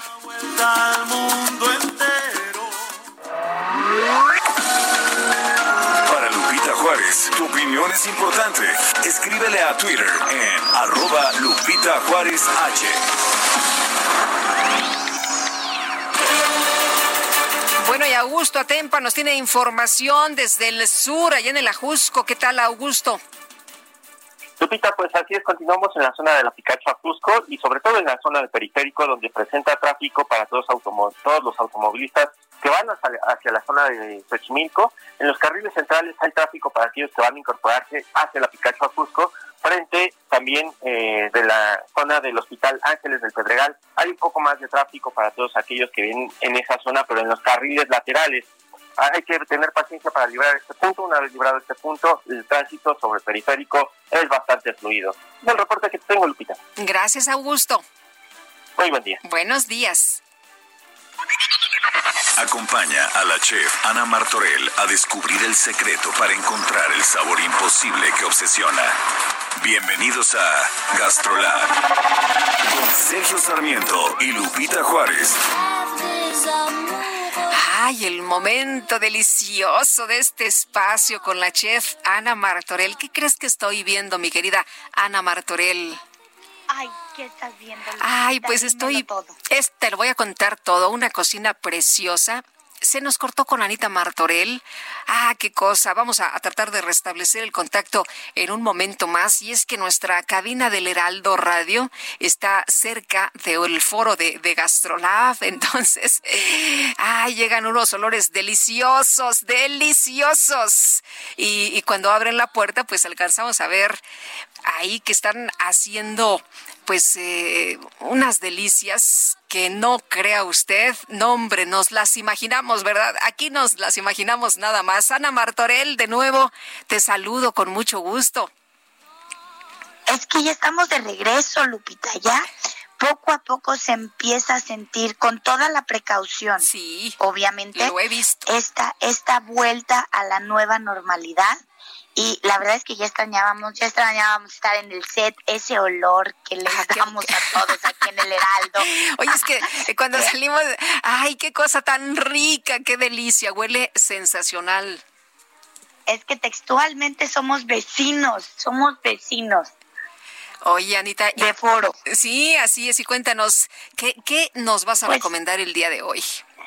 Pues ahí les va. Hoy me los voy a llevar virtualmente a tierras más sureñas, a tierras en donde, como en México, el maíz también es base de alimentación. Nos vamos a ir a América del Sur. Pero hoy nos vamos a ir específicamente a Colombia y a Venezuela. Un saludo a todos los que nos escuchan de Colombia y Venezuela, a todos estos, porque la verdad es que tienen un platillo delicioso y el más característico. Fíjense, en Colombia quizá el más conocido en el mundo son las arepas. Estas como gorditas que se hacen de, de, masa de maíz y pueden estar rellenas con lo que sea. Son prácticamente muy parecidas a nuestras tortillas. Dentro de su alimentación son verdaderamente una delicia. Así como nosotros para todo usamos tortillas, ellos para todo usan arepas. El origen de las arepas se lo pelean entre Colombia y Venezuela. La diferencia entre uno y el otro es que en Venezuela las arepas suelen no estar rellenas, mientras que en Colombia sí están rellenas. Lo que más me encanta es que para cocer las arepas las, las hacen en un comal, así como nuestras gorditas, se parecen mucho. Realmente es que se parecen mucho. Las hacen ya sea con maíz blanco o con maíz amarillo. El maíz lo mismo, lo remojan, lo muelen y hacen la masa. La única diferencia es que no usan cal. Esa es como la diferencia que, encontramos entre las de Colombia y Venezuela y las de México. La arepa también puede ir frita, igual que nuestra gordita. La verdad es que cómo nos parecemos en muchas cosas eh, sin saberlo así. Dime, Lupita, ¿tú has probado las arepas? ¿Te gustan? Sí, me gustan, me gustan mucho y déjame decirte que tengo una vecina que, que las hace, es venezolana y, y las hace y le quedan increíbles. Y aparte se parecen mucho a las nuestras, ¿no? Cuando las comes, como que sientes que incluso estás comiendo parte de tu gastro gastronomía. Totalmente de acuerdo. Aunque tienen un saborcito peculiar. Sí, exactamente. Muy sí, bien. sí se diferencian, Sí. obviamente. Muchas gracias, Lupita. Pasa un bonito viernes. Igualmente, Ana Martorell, y nosotros ya nos vamos en nombre de todo el equipo. Agradezco el favor de su atención. El próximo lunes, Sergio Sarmiento, Guadalupe Juárez y todos aquí en Sergio y Lupita en el Heraldo Radio. Buen fin de semana, pásenla todos muy bien.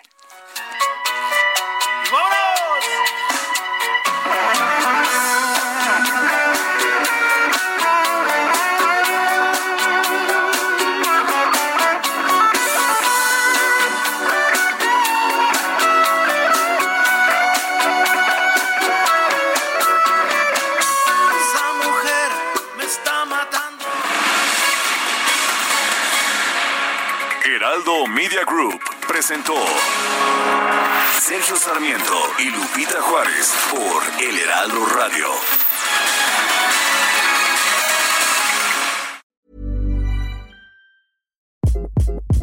Hi, this is Craig Robinson from Ways to Win, and support for this podcast comes from Invesco QQQ. Invesco QQQ is proud to sponsor this episode and even prouder to provide access to innovation for the last 25 years. Basketball has had innovations over the years too. We're seeing the game played in new ways every day. Learn more at Invesco.com slash QQQ. Let's rethink possibility. Invesco Distributors, Inc.